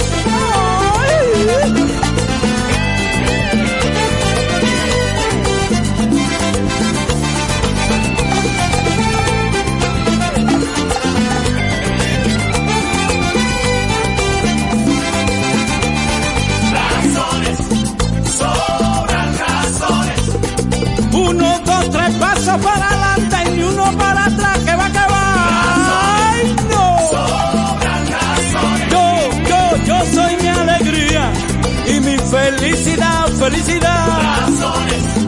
sobran razones. Son, son de la vida y tu corazón, qué ricos son. Razones, sobran razones. Vamos a reír, vamos a cantar felicidad.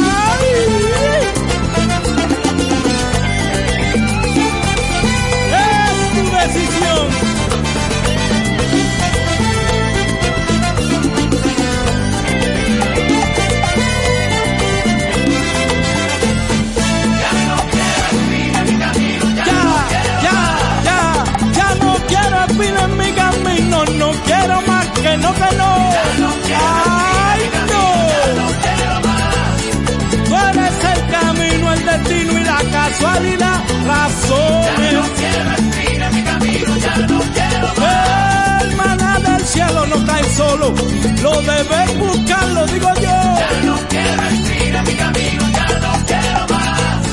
La sonrisa al aire, por los demás felicidad.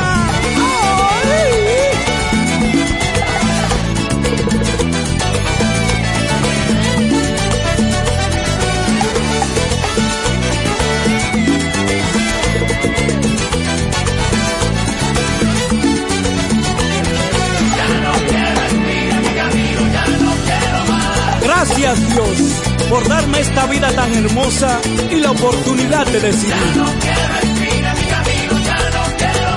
Yo soy mi alegría y mi felicidad, felicidad. ¡Ay! Tú decides.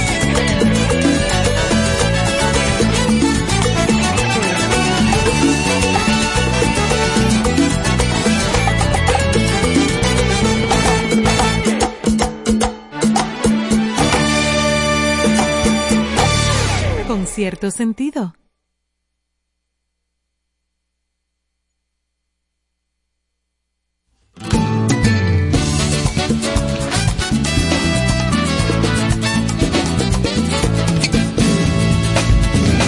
Ayer te vi cruzar la calle, vi que tu talle se desplazaba como chichigua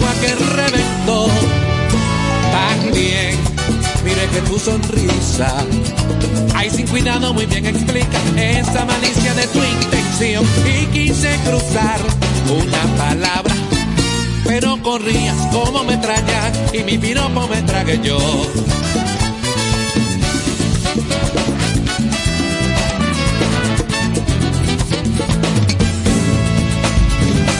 Ayer vi cruzar la calle, que tu talle se desplazaba como chichigua que reventó. También mire que tu sonrisa, ay sin cuidado muy bien explica esa malicia de tu intención. Y quise cruzar una palabra contigo, pero corrías como metralla y mi piropo me yo. No tengo cara para presentarme en el barrio porque los tigres me van a y yo me siento desconsolado, acongojado y abandonado. Tengo una pena en el alma que no me deja ni respirar. Adiós, flor de tuyo, que todo lo que llevo es tuyo, tú ves. Adiós, flor de tuyo, que todo lo que llevo es tuyo. Dile. Si como camina, cocina, guárdame con con Belén, Belén. Como camina, cocina, guárdame con Yo quiero ser zapatico que te pones en el pie, que para lo que el zapatico es. Yo quiero ser zapatico que te pones en el pie para yo ver de reojo lo que el zapatico es. Adiós, flor de andullo, todo lo que llevo es tuyo. Adiós, flor de tuyo, que todo lo que llevo es tuyo. Si como camina, cocina, te dije que me guardes el concón. Como camina,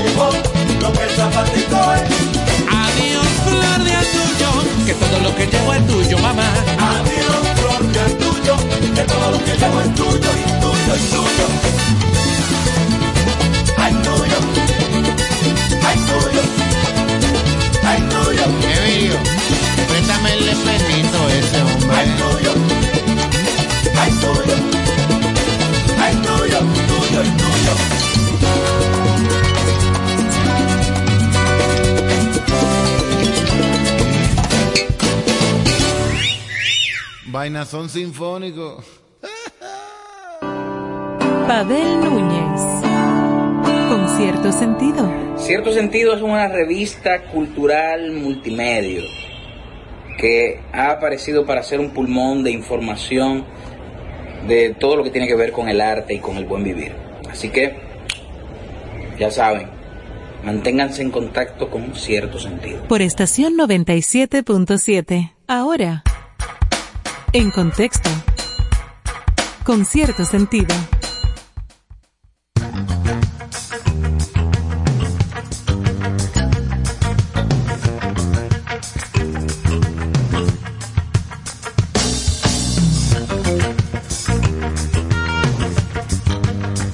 Bueno, señores, arrancamos con nuestro contexto sentido. Vamos a decir que el partido de béisbol sigue igual. Cuatro Águilas Ibaeñas, cero Leones del Escogido. Pero no llores, Johanna, que todo en la vida pasa. 4 a Como la 0. ciruela. Va, va a pasar sin Está estar. en este momento 4 a 0, está Joroba.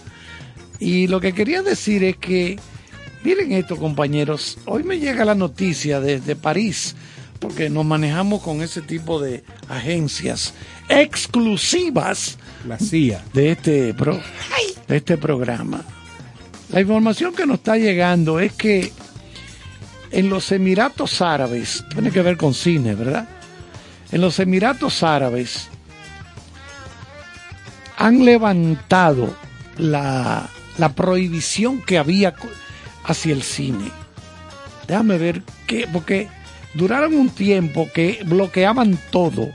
Ustedes saben, esas culturas como que viven todavía en el siglo XVIII. Diantre, pero qué barbaridad. Sí, una cosa que tú te quedas, pero ¿qué es esto? Pero ya están como cediendo un poco. Y entonces la información que dice, Emiratos Árabes Unidos ponen fin a la censura de películas. O sea, eso es hoy, ¿eh? Esta, esta evolución cinematográfica se inscribe dentro de una apertura más general del país, marcado, entre otros, por la autorización del concubinato. Oye, oye, ¿por dónde que va? Y ¿Qué su- tiene que ver concubinato con el cine? Ah, porque tú sabes que en el cine se presenta, pues ese cine que llega de por aquí, de Porque Estados ellos Unidos. filtran lo que consume su gente. Exactamente, por Ah. eso mismo. Y también han suavizado las restricciones Del alcohol. del etílico. Del con claro, del consumo. Yo Por digo, ejemplo, yo en- estaba allá y yo me lo unto delante de ellos. Le digo, mira, nosotros en el, en el Caribe, cuando no nos cabe por el hocico, No nos lo untamos. Sí. ¿Cómo hacer?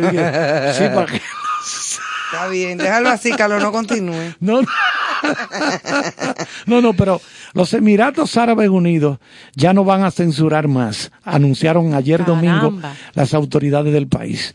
Este, este levantamiento de la censura se acompaña de la creación de una nueva categoría de, fil de películas prohibidas por lo menos durante 21 años. Ay, Virgen de la Alta Gracia. Por lo menos durante 21 años. Que serán difundidas ahora en su versión internacional. ¿Cuánto atraso? estrenos. Con, con un control estricto al respecto, claro, la edad, eso sí. Van, lo- van Los a la- blancos de público. Exacto. Ajá. Eso lo anunció el Buró por la Oficina de Regulación de Sí, Medios. no apta para menores de 60 O sea, ellos años. van, ver, van a ellos poner. van a ver Titanic ahora. ¡Wow! Es una de, la- de la- de las regiones más conservadoras del Golfo. Esa, el Golfo Arábigo, esa, parte de... El Golfo Pérsico, del Golfo ¿es- lo de- mismo? De, de, digo yo, de los Emiratos Árabes. Ajá. Las películas que comportan, o que tienen más bien A escenas... mí me hubieran quemado por bruja. Sí, eh, eh, por ejemplo, ¿qué pasa? Mira el musical ese West Side Story de Steven Spielberg.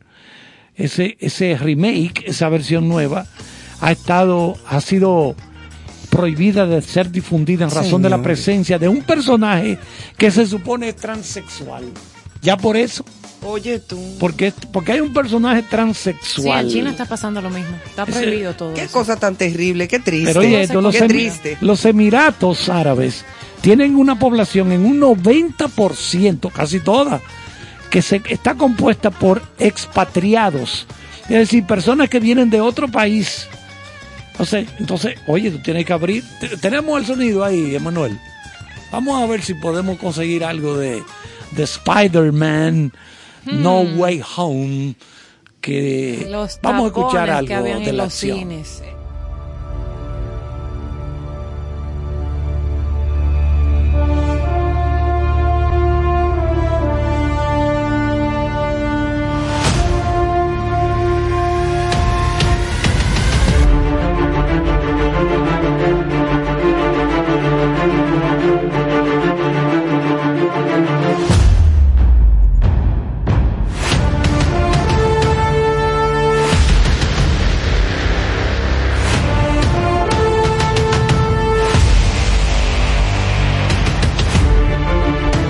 Bueno, ahí estamos escuchando algo de la banda sonora de la película que está arrasando a nivel mundial.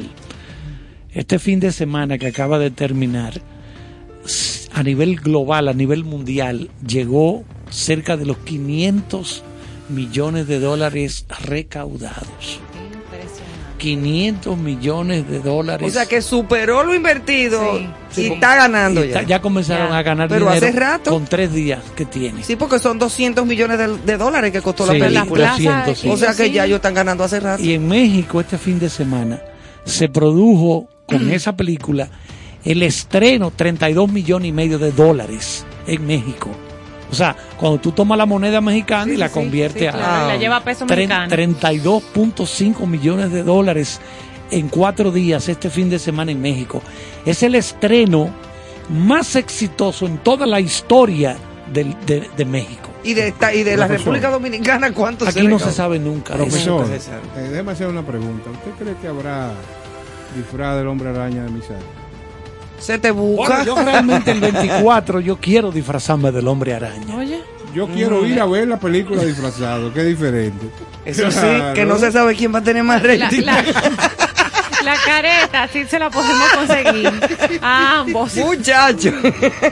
Es un espectáculo. Sí, el hombre araña y la mujer aruña. Pero miren, en, Las en- Europa, comunidad. esta película en Europa estaba mo- moviendo mucho el cine, o sea, como negocio que estaba en el suelo. Ajá. Porque ustedes ven que los franceses que leen mucho, que yo que sí, pero ¿cuáles son las películas más taquilleras? Ya son las mismas De por aquí. todas esas cosas americanas, Claro, estos superhéroes, claro. y Star Wars, y Indiana Jones. Y Titanic, No, no es que.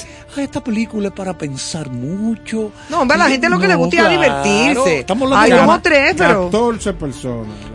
Exacto. Exacto. Pero, pero a nivel masivo, lo que produce dinero en el cine, entonces son películas como esta. ¿Qué está ocurriendo?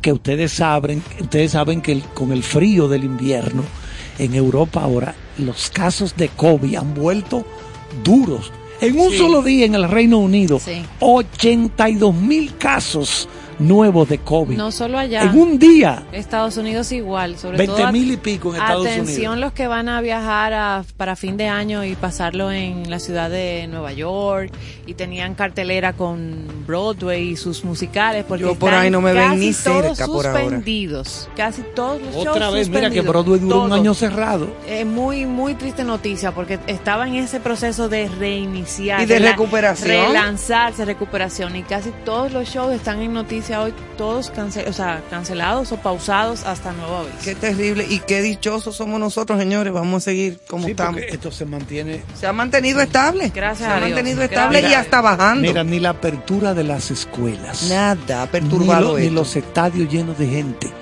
Y mantenemos los casos ciento y pico Sí, por día. gracias a Dios. O sea Doscientos que- y pico, bajito. para que lo sepan. Estamos o sea, bajitos. que esto es una bendición. Bueno, pues ya, eh, cambiando la noticia, eh, mm, ustedes saben que Leonardo DiCaprio saltó a un lago congelado. Oye esto, Néstor, que En te va a, este encan- a invierno. encantar. Él saltó a un lago congelado para salvar a un perro husky que se estaba ahogando. Pero quedó vivo. y terminó rescatando a dos. Es que ese tipo es lo último. Eso es, mi- yo lo adoro. No como actor, ni, ni como, activista. ser humano, sí. No, como activista por el medio ambiente y por, por la conservación del planeta. Sí, sí, y sí. mira lo que hizo por dos Yo compré, animalitos. yo compré de él un documental. Buenísimo. Que él lo produjo. Sí, yo lo que vi. se llama, creo que La Hora 11. Una cosa impresionante. Y básicamente los dos perros cayeron al lago congelado, comentó Hill, eh, quien compartió casa con la estrella del Titanic. Durante la filmación, eso fue en la filmación en rodaje de una película, y uno de los perros se cayó al agua y saltó al lago helado para rescatarlo, pero tan pronto como sacó a uno fuera del estanque, el otro se cayó y, y Leonardo DiCaprio lo salvó a los dos. ¿Tú sabes lo que es un lago congelado? Yo tengo una experiencia. Eso es una cosa en fuerte. San Petersburgo, donde la guía que nos atendió en ese viaje nos explicaba, estamos hablando de que en el momento que yo fui era como un verano, vamos a decirlo así, pero un frío. Verano para nosotros. para- maravilloso. Entonces Sí. ella me decía que ahora en invierno, una de las, eh, ¿qué te digo? De las actividades de la gente era esperar que los ríos eh, se congelaran. Para patinar. A patinar. Abrir un orificio y bañarse. entre ellos. Wow. Con, Y con e- tantos e- grados bajo cero. Ella acaba de subir una foto en bikini. Ah, pero ella te manda foto en bikini a ti. ¿Cómo es? Te manda foto en bikini a ti, la tipa. Las, las sube a sus redes Ah. y yo como la tengo asociada Yo tengo pensaba- oportunidad de ver el devenir de su vida. Ah. O sea, no es una situación como la que tú estás planteando. No, yo no Pero- sabía. Pero, te voy a confesar algo que por su voluptuosidad Oh. y la belleza que la embarga, me encantaría que pasara lo que tú dices. Ah, de que te mande foto en bikini. Exacto, pero, pero mire la foto, qué particular era, que era en bikini jugando en la nieve. Pero ella es loca. No, es que parece que eso es una costumbre. No, ellos allá son focas. Exacto. Sí, Son así. focas. Es así. Sí, es verdad. Es así. Eres linda en Rusia. Sí, ¿Eh? hay muchas mujeres No, bonitas. preciosa, claro que sí. Y en bikini más. ¿Eh, Señores, Néstor? pues, ¿eh? Ay, Déjalo que comparta Ay, su Dios, qué noticia, cosa, que no va a poder. Claro, Pero Ustedes di- me sacan de, de mi orden lógico. Ah, sí. Miri, ¿qué tú nos ibas a contar? Bueno, mira, yo lo que quiero es de una noticia que anda rodando en las redes y en, en la prensa, Ujú. que aparentemente aquella acción que tomó el gobierno a través del gabinete social de apoyar al sector artístico con diferentes sumas, eh, se hablaba de unos 100 millones de pesos. Sí. Eh, ahora parece que hay un funcionario que afirma que después de una orden de un juez, o sea que eso no ha pasado, si, si existiera una orden de un juez, los artistas tendrían que devolver los valores que recibieron. Señores, yo voy a hacer un comentario propio. Eh, propio porque es lo que pienso. Eh, el mercado de las actividades, el mercado de la cultura, eh, fue el área más afectada de manera económica durante la pandemia que todavía existe.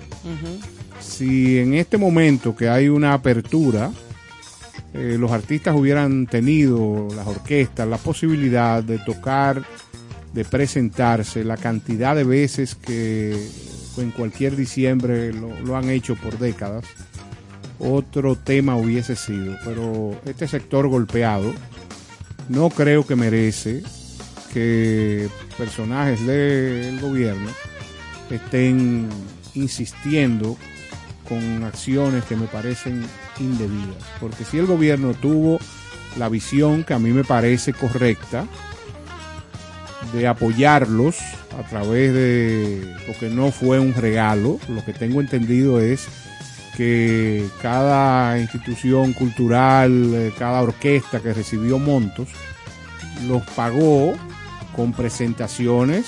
En- Incluso se hicieron videos especiales Claro, y especiales claro. de televisión el año pasado, Exacto. cuando todos estábamos trancados. Exactamente. ¿Para qué? Para que la gente se mantuviera en su casa, evitando contagios. Entonces yo creo que son apreciaciones y son intenciones que no tienen eh, un asidero correcto. Yo voy a, a plantearle a ustedes que busquen información de sociedades avanzadas realmente, donde Francia, como ejemplo, esta es la fecha que todavía subvenciona y mantiene el sector cultural. Así es. Sí, porque es la espina dorsal de los estados. es la vía para que la gente cultive el intelecto y eso mantenga a las poblaciones Con vida, con vida. con vida.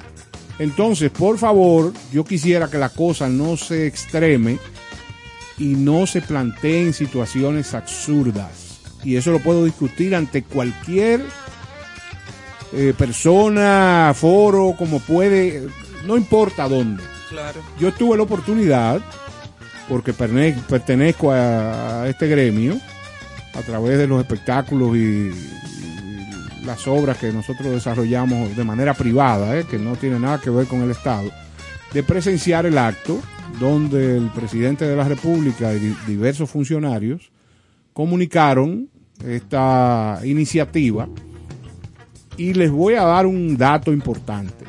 Nuestro Johnny Ventura, eh, ido a destiempo, que era un activista en provecho de los artistas Y de todo el mundo. Y, y de la sociedad dominicana, en ese encuentro es quien le pide al presidente que la institución bancaria del Estado pudiera facilitarle préstamos a los artistas. Y creo que de manera muy acertada el presidente de la República, con su capacidad financiera, administrativa, le dice, mire, a mí me parece que en esta situación un préstamo pudiera convertirse en una problemática para cada uno de ustedes, porque si no tienen la manera de exponerse, ¿cómo van a generar Para cubrirlo. ingresos para Claro. cubrir aquellos compromisos que se hacen con, con la banca?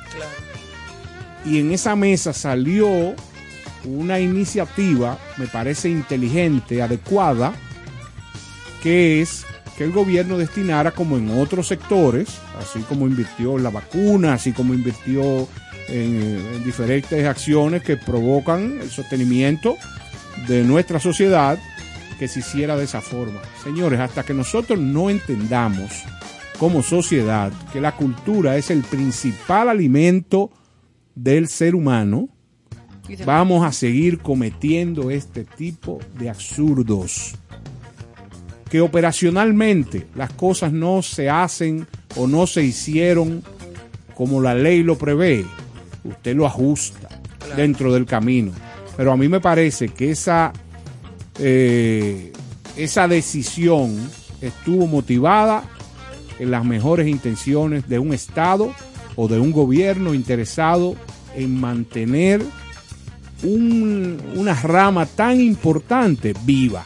Claro. Y quiero Y en una nación como esta. y quiero recordar que hace tanta falta y quiero recordar o puntualizar que de esos montos a quien suscribe en este momento no le tocó un peso. O sea, no estoy defendiendo No me una toca causa devolver. por Tú no eres, tú interés. no eres doliente ahí. En lo Tú eres, tú eres Yo- yo- testigo de, de- de lo que Yo fui sucedió, pero testigo de sección del manejo de una, eh, para mí, actitud proactiva y positiva en favor de la claro, cultura. pero tú ahí no tuviste nada que ninguna ni una menta verde. Exactamente. Por si acaso algún oyente Sí, porque la gente de una vez especula, pero a este le tocó este que está parte. defendiendo. No, exactamente. Segura- Entonces, seguramente sí. a mí lo que a mí lo que me interesa es sencillamente que las cosas se hagan eh, sin lesiones a terceros. Claro. ¿Por qué? Porque me parece que fue una medida correcta. Entonces, Y además, ¿cómo se le va a cobrar de ese dinero a esos músicos a esta no, altura? no, porque no hay forma. Porque No hay esos- manera. Es que esos músicos, esos artistas, esos directores de orquesta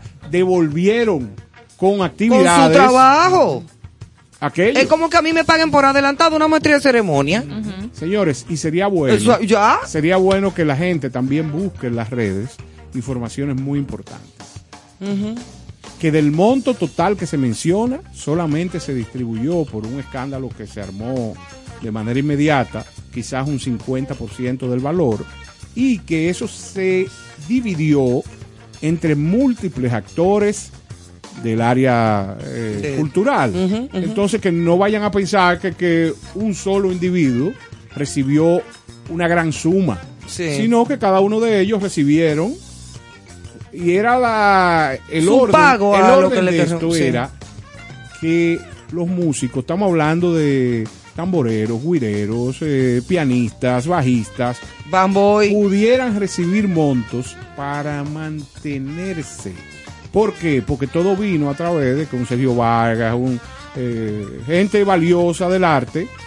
Señores, los músicos estaban empeñando sus instrumentos Pero es que yo para poder sé. sobre- sobrevivir. Pero es que había músicos que ya estaban que, te- que estaban hasta buscando otro negocito, algo que poner. Alterno. Sí, sí, alterno. En la puerta de su casa, aunque fuera un chimi. Óyeme bien. Que lo pusieron, no buscando. Sí. Que lo Exacto, que pusieron. lo llegaron a poner, que a mí me consta. Yo porque no voy a decir nombre ni nada, pero, pero sé lo que y va la a pasar. alegría que provoca el arte, la música y la cultura en general es lo que mantiene la paz en los pueblos. Y el alma viva. Es así. Eso es así. Entonces, es cuanto. Muy bien, pues nos vamos con musiquita ant- antes de nuestro último segmento. Sí. Vamos a, a colocar y vamos a seguir en el orden de, de recordar amigos. Eh, Yo quiero aprovechar eh, para recordar a un gran amigo que partió ya hace un tiempo, Pachi Carrasco. Y lo voy a dejar con Bossa y Pop, quizás, quizás.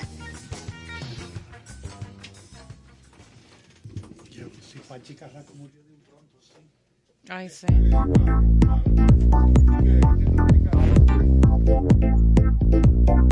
Siempre que te pregunto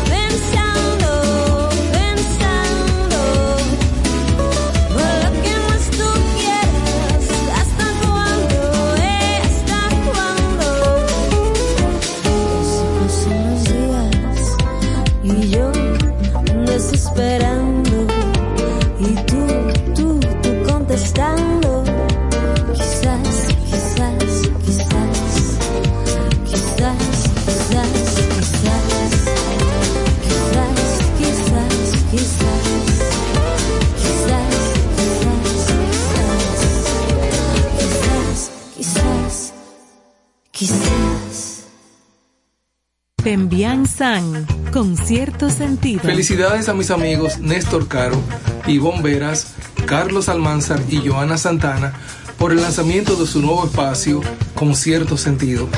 Gracias por compartir el arte del buen vivir. Allá nos vemos. Amigos, soy Elianta Quintero, periodista, y paso por aquí para enviarle la mejor vibra, desearle todo el éxito del mundo a mis amigos que están iniciando el proyecto Con cierto sentido, que se transmitirá de lunes a viernes, de 8 a 10 de la noche, a través de la estación 97.7 FM.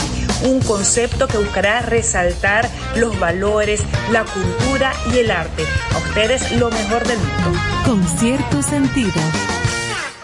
Escucha. Índices. Con cierto sentido.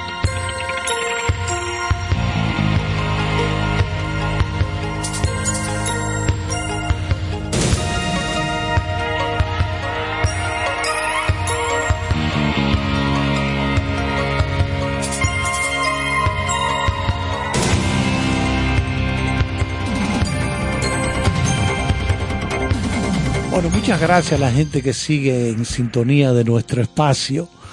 Nosotros tenemos otro programa paralelo aquí adentro, Sí. donde estamos dando mucha tijera, que es lo que nuestro deporte Va, ve favorito. a ver, lo cuenta, ve a ver. Ve. No, no provocar. No, ve a No, ver no. si lo cuenta que me paro y me voy. Como ustedes Si lo va- escucharon ya el bumper. Si, si lo va a contar, me avisa para yo tomar el primer vuelo de América. Para No, no. salirnos todos. Simplemente- Simplemente quiero introducir a nuestro invitado, que es Arturo Bisonó. Un aplauso. Eh, está por aquí. Aunque yo no lo considero tanto como, como invitado, porque ya él es parte de la, De la familia. Sí, verdad. Él es de la casa, él es habitué. Pero Mira. gracias por el aplauso, gracias por el Eh, no sé si Arturo tiene preparado algo, pero leí ayer algo de cómo la inflación va creciendo de forma increíble, principalmente, por ejemplo, en Argentina, la inflación está en un 52% en el año entero, es una cosa escandalosa. Es la mitad de la población argentina, que son 45 millones de personas, está en pobreza. Y entonces Argentina tiene un problema que es que la gente no tiene confianza en esa moneda y los chelitos que tiene que va a guardar los está sacando en dólares.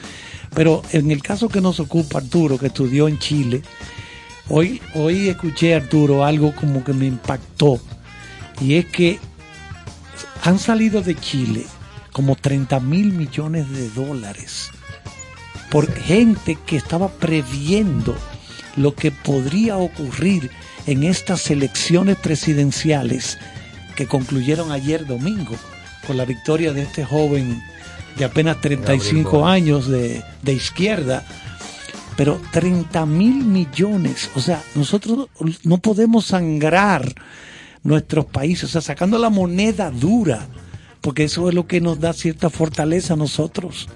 No sé si Arturo tiene algún conocimiento. Partiendo de la primicia que la salvación es individual y el que se ha ganado su dinero lo, lo quiere defender sin Claro, siente incertidumbre en un país donde donde hay mucha libertad Hace lo todavía hace hace lo que entienda. Me- o sea, eso mismo lo que tú escuchaste me ha pasado con gente muy cercana que, que incluso han ido han viajado a Estados Unidos en estos últimos meses a abrir cuentas y a, y a, y a buscar opciones porque realmente el crecimiento económico que ha tenido Chile en los últimos 20, 30 años ha sido magnífico, un- uno de los países más estables de la región, uno de los países más pujantes de la región, y ahora en- eh, enfrentarse a una realidad incierta. Incierta es la Es palabra. incierto, o sea, tiene, tiene buenos planes sociales, tiene, tiene, tiene mucho, tiene mucho, eh, muy buen discurso, Gabriel, un, un joven que, que ha conectado desde... Eh, Es él, perdóname, es él más radical que la señora Michelet.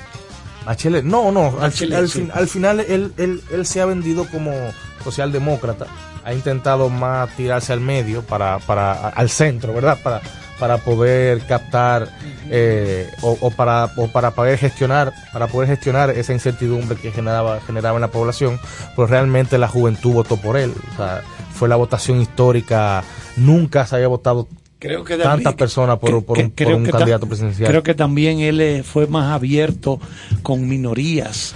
Claro, bueno, también transexuales, ese Cas- tipo de cosas. Chile, Chile venía transitando una tendencia a la, al- al- a la libertad en ese sentido y Cas es bastante tradicional y conservador. en- en- entonces, realmente, eh, si bien es cierto, Cas en la, prim- en, la, en, la, en, la, en la primera vuelta quedó por encima por dos o tres puntos. Segundo vino Boric, tercer lugar me parece que estaba Parisi, que un caso de estudio, estando afuera del país, quedó tercer lugar en las, en la- en las elecciones. Pero eh, Gabriel pudo, pudo capitalizar mejor eh, esa, e- esa masa votante que, que se quedó en teoría sin candidato al, al no estar ni, ni- ninguno de, de sus de su preferencia en el, en, en el primer y segundo lugar. Pero Chile realmente, a mí me preocupa porque Chile es un país que yo viví 10 años, me, me, me sorprendía la movilidad social que, que existía. Si bien es cierto, la desigualdad era muy criticada, pero también es cierto que la gente podía moverse de un estrato social a otro, a otro muy fácil. Hay en Chile gente en extrema pobreza. Sí hay, sí hay, pero muy poca. Muy poca, se ha incrementado con, lo- con los años. De hecho, desde el estallido social para acá ha venido, ha venido, ha venido de- deteriorándose, deteriorándose, deteriorándose bastante la economía. Tenía un presidente que para muchos chilenos cometió muchos errores, de hecho muy cuestionado con el tema eh, de, de derechos humanos, con, con- con el tema de, de la, del estallido social, pero Piñera es un economista doctorado en la Universidad de Harvard, entonces realmente pudo, pudo manejar muy bien la crisis y también la crisis del COVID. Eso Chile- te iba a preguntar si el COVID también influyó en que u- u- u- se incrementara la pobreza. Sí, claro, en, en todos los países, pero hubo una hubo una muy buena gestión allá. De hecho, fue bastante fue bastante duro el, el- las medidas que se tomaron, pero realmente la economía chilena se mantuvo se mantuvo pujante. Ahora hay, hay incertidumbre, el dólar el dólar está en su en su nivel histórico, creo que 800 y pico está ahora mismo allá. Eh, sí, re- recuerdo. 800 y pico por un dólar. Exactamente. Ay, mamá. sí. Pero allá siempre ha estado 700, 650, 750. bueno, ha subido Esa es la media. Exacto. Pero realmente hay incertidumbre. Eh, Chile, eh, es como conversaba con nuestro amigo Raúl Ovalle hoy, Chile eligió entre la amargura y el espanto. La amargura de, un CAS eh, con tendencia y muchas opiniones a favor del, régimen de Pinochet. Eh, y eso claramente gener- generaba mucho rechazo. Él es una persona muy, muy sincera en ese sentido y, y nunca, nunca ocultó su parecer.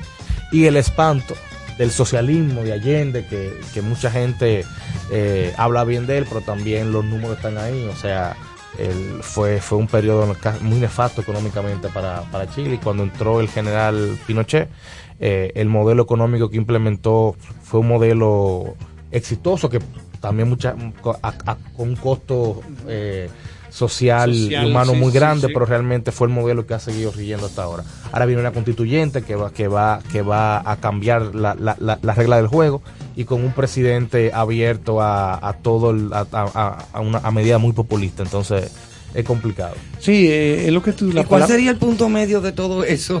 No había un punto medio. Bueno, había un punto medio, pero sacaron muy pocos votos.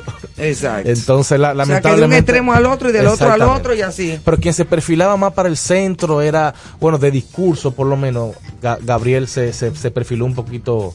Gabriel manejó, mu- pudo capitalizar muy bien el rechazo que tenía el mismo presidente de ahora, eh, eh, Piñera, que realmente no, ¿Qué no es lo salió que con pasa una... siempre en nuestro pueblo? O sea, de cuando de es un voto en contra, cuando Sí. ya- Eso mismo pasó aquí, fue un voto en contra. Sí, un voto en Un voto en contra. Sí. La mayoría Piñera hizo su fortuna con las tarjetas de crédito. Con, sí, Con las tarjetas de crédito. completamente. Eh, o- a mí, eh, yo estoy consciente de que la economía chilena ha sido una de las más estables de todo el continente, América Latina, quiero decir. Eh, pero el costo fue muy duro, porque es que lamentablemente parece que estos países es a base de mano de hierro que funcionan. Claro. Impresionante porque también Pinochet creo que ha sido el único dictador que ha, ha- ha dado el paso de decir, ok, elijan, que la población elija si quieren que yo siga o no en el plebiscito, el famoso plebiscito del sí y el no. Y eso, luego de ahí, eh, entró la concertación con, con un presidente, Erwin me acuerdo, que un presidente más, más tirado al centro, porque podían haber habido, habido otros candidatos luego luego de la luego que Pinochet abre la, posi- la posibilidad a él seguir o que o que se abriera la democracia pero se eligió un centro y de ahí la concertación fue gobernando hasta Ricardo Lago después entró eh, Bachelet después entró Piñera después Bachelet de nuevo después Piñera de nuevo y ahora tenemos a, a Gabriel Boric A, a mí siempre me gustó la disciplina. El problema cuando han ido los militares, ya es una etapa que parece superada, pero cuando teníamos dictaduras militares en Argentina, en Brasil, en Perú, tú recuerdas, todos esos países, el problema es que siempre terminaban en los excesos, Sí. eh, matando gente, era, era un problema, o sea, no había un solo régimen de eso que fuera disciplinario, mucha disciplina y que además tuviera ese humanismo, o sea, del respeto a la gente, a discernir, ese ha sido el problema. Por eso todas terminaron siendo barridas, todas, fueron quitadas toda esa dictadura, se fueron al pasito, fueron desplazadas, porque es que no puede ser, o sea, no eran sostenibles Tú no, tú no puedes, tú no puedes estar, por ejemplo, la dictadura argentina de que tirando gente desde un helicóptero, empújalo, pan, en el mar. Y así Tira- era. Tirándolo en el mar, era así que lo hacían los militares. Videla y esa gente. Pero menos mal que ya salimos de todo eso. No, a Dios que no vuelva, porque tú sabes que esto es cíclico. No, Esto- no, esto es- no, porque tiene que ser. Se habla de, esas, de esa parte cíclica, pero zafa. eso, eso es cíclico, las cosas en el mundo vuelven. Decía Faulkner, William Faulkner, el escritor y periodista, la historia. ¿Ustedes creen que la historia es algo pasado? No, está viva todos los días. Y es verdad. Por eso es que la historia es tan importante. Mira cómo él lo está, aquí Arturo está refiriendo todas esas cosas que él vivió allá. Porque eso no se ha, no se ha muerto. No, ah, y- Pinochet se murió. Que y sí, Chile es un país muy polarizado. vivo. O sea, el plebiscito fue 56-47. 56-47. El plebiscito para el sí y el no. Porque ahí era el sí y el no. De hecho, recuerdo a- a- un poquito entra- entrando en el tema del marketing. Esa campaña publicitaria que hizo el sí. Que se, que se llamó Chile, la alegría ya viene. Hay Ah, una sí. película muy buena que se llama El No. Ah, sí, de Gael García. Exactamente. Gael una película García Bernal, increíble. Me, me acuerdo cómo, Sí, cómo, sí. cómo se juntaron todo, toda la, todo lo que no querían a Pinochet. Y todo, entonces el, el- el principio del marketing de eso era que, que la gente, bueno, e- era mostrar la- lo malo de la dictadura. Y ahí se, la- la- se elaboró una estrategia donde dijeran qué tan bueno podría ser si salimos de la dictadura. Entonces ahí se creó Chile, la alegría ya. Y ahí se hizo un spot publicitario, claramente estamos hablando del 89, o sea, hace, muchos años. Sí, ya hace bastante. Y recuerdo esta entrevista, hay una entrevista muy interesante que le hacen a Ricardo Lago, que es la primera vez que la oposición tiene el chance de hablar en una entrevista. Busquen esa entrevista.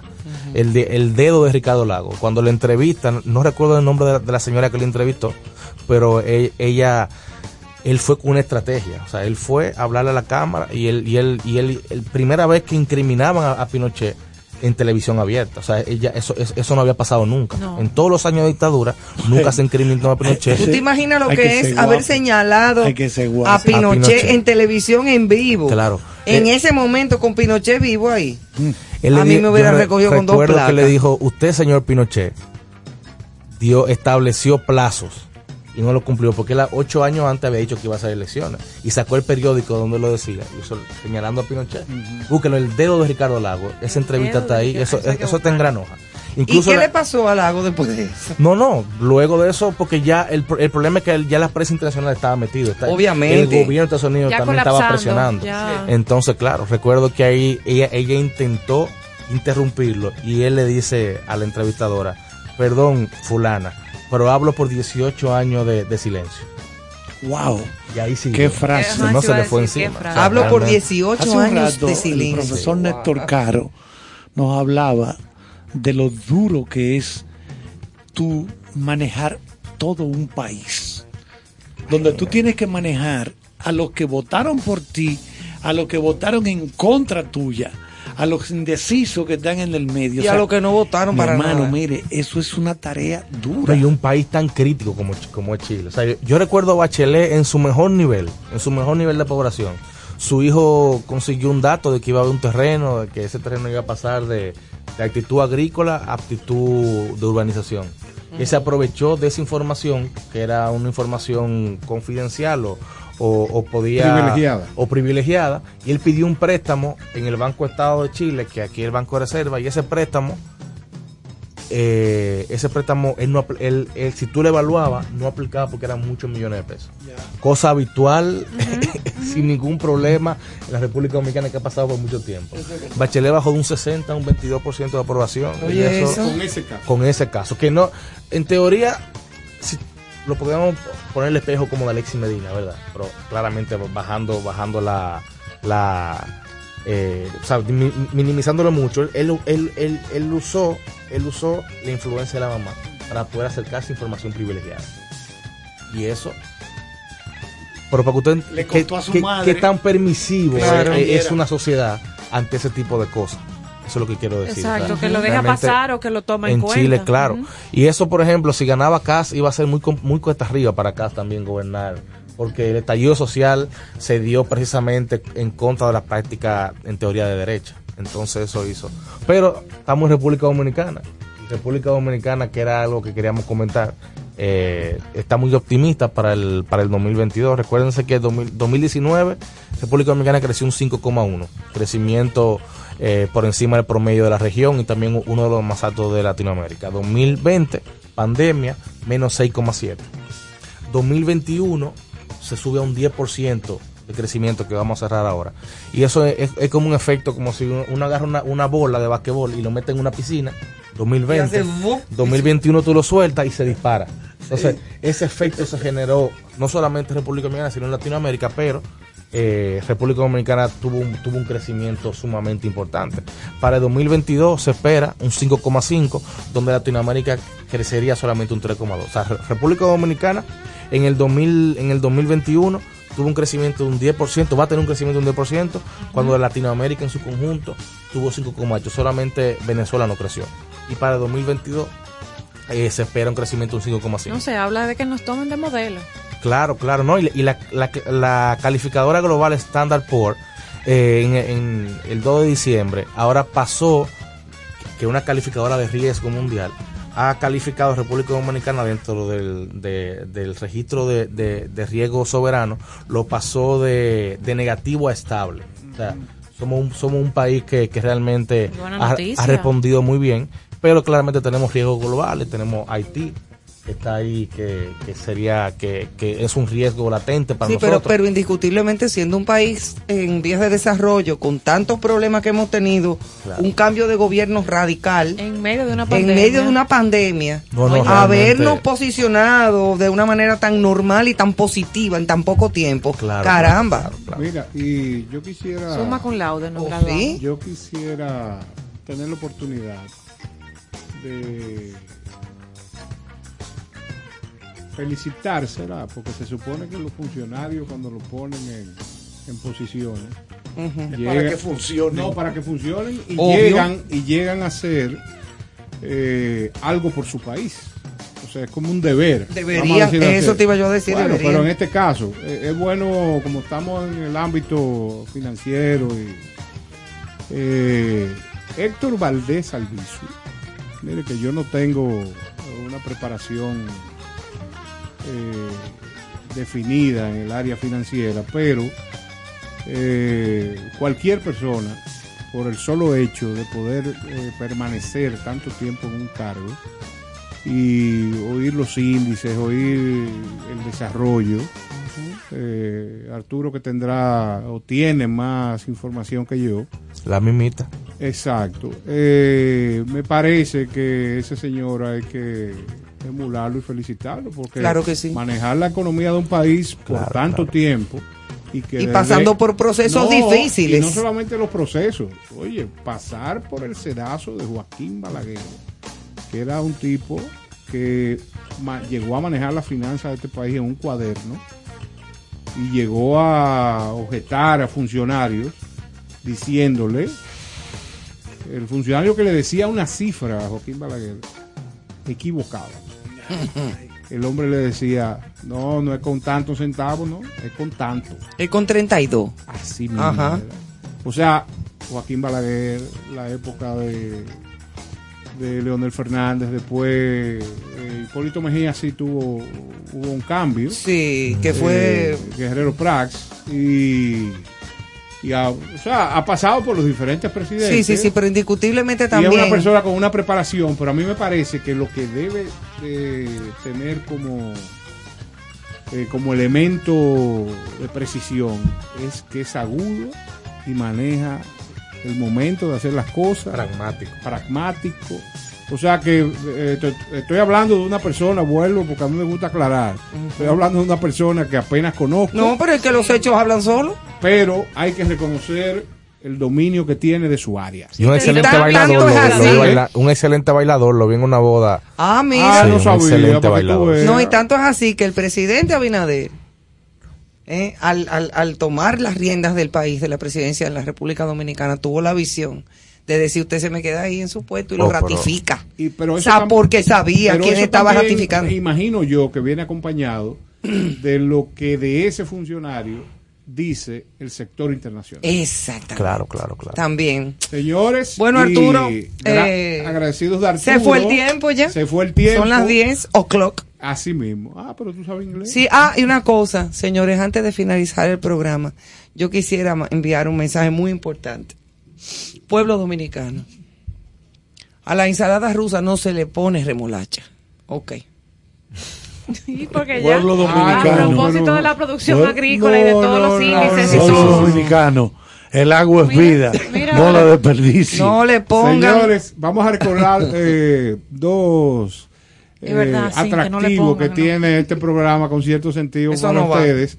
Hay un concurso en las redes para que puedan participar y acceder a unas boletas que hay disponibles de ese evento magnífico In the Heights que tiene ya se el- acerca. El, maestro Mauri Sánchez. eh, participe. Y hoy quiero también eh, recordarle al público que Gilberto Santa Rosa, el caballero de la salsa, va a estar eh, el 5 de febrero en el Palacio de los Deportes, o sea que vaya desde ahora adquiriendo sus boletas para que disfrute de un espectáculo memorable de este gran artista puertorriqueño que siempre nos acompaña y ya se siente parte de esta República Dominicana. Qué chulo. Pues lo dejamos aquí con un poquito más de música. Recuerden lo de la remolacha, por favor.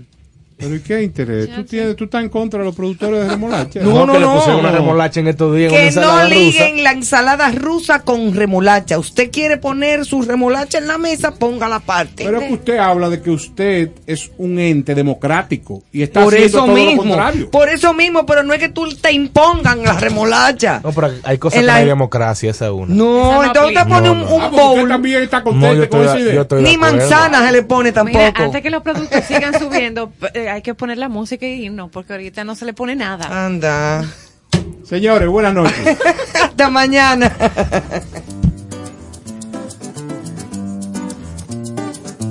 Compadre Pedro Juan baila el jaleo. Compadre Pedro Juan, que está sabroso. Aquella niña de los ojos negros que tiene el cuerpo flexible, bailar en la empaliza. compadre Pedro Juan, no pierde el tiempo. Compadre Pedro Juan, saque su gas.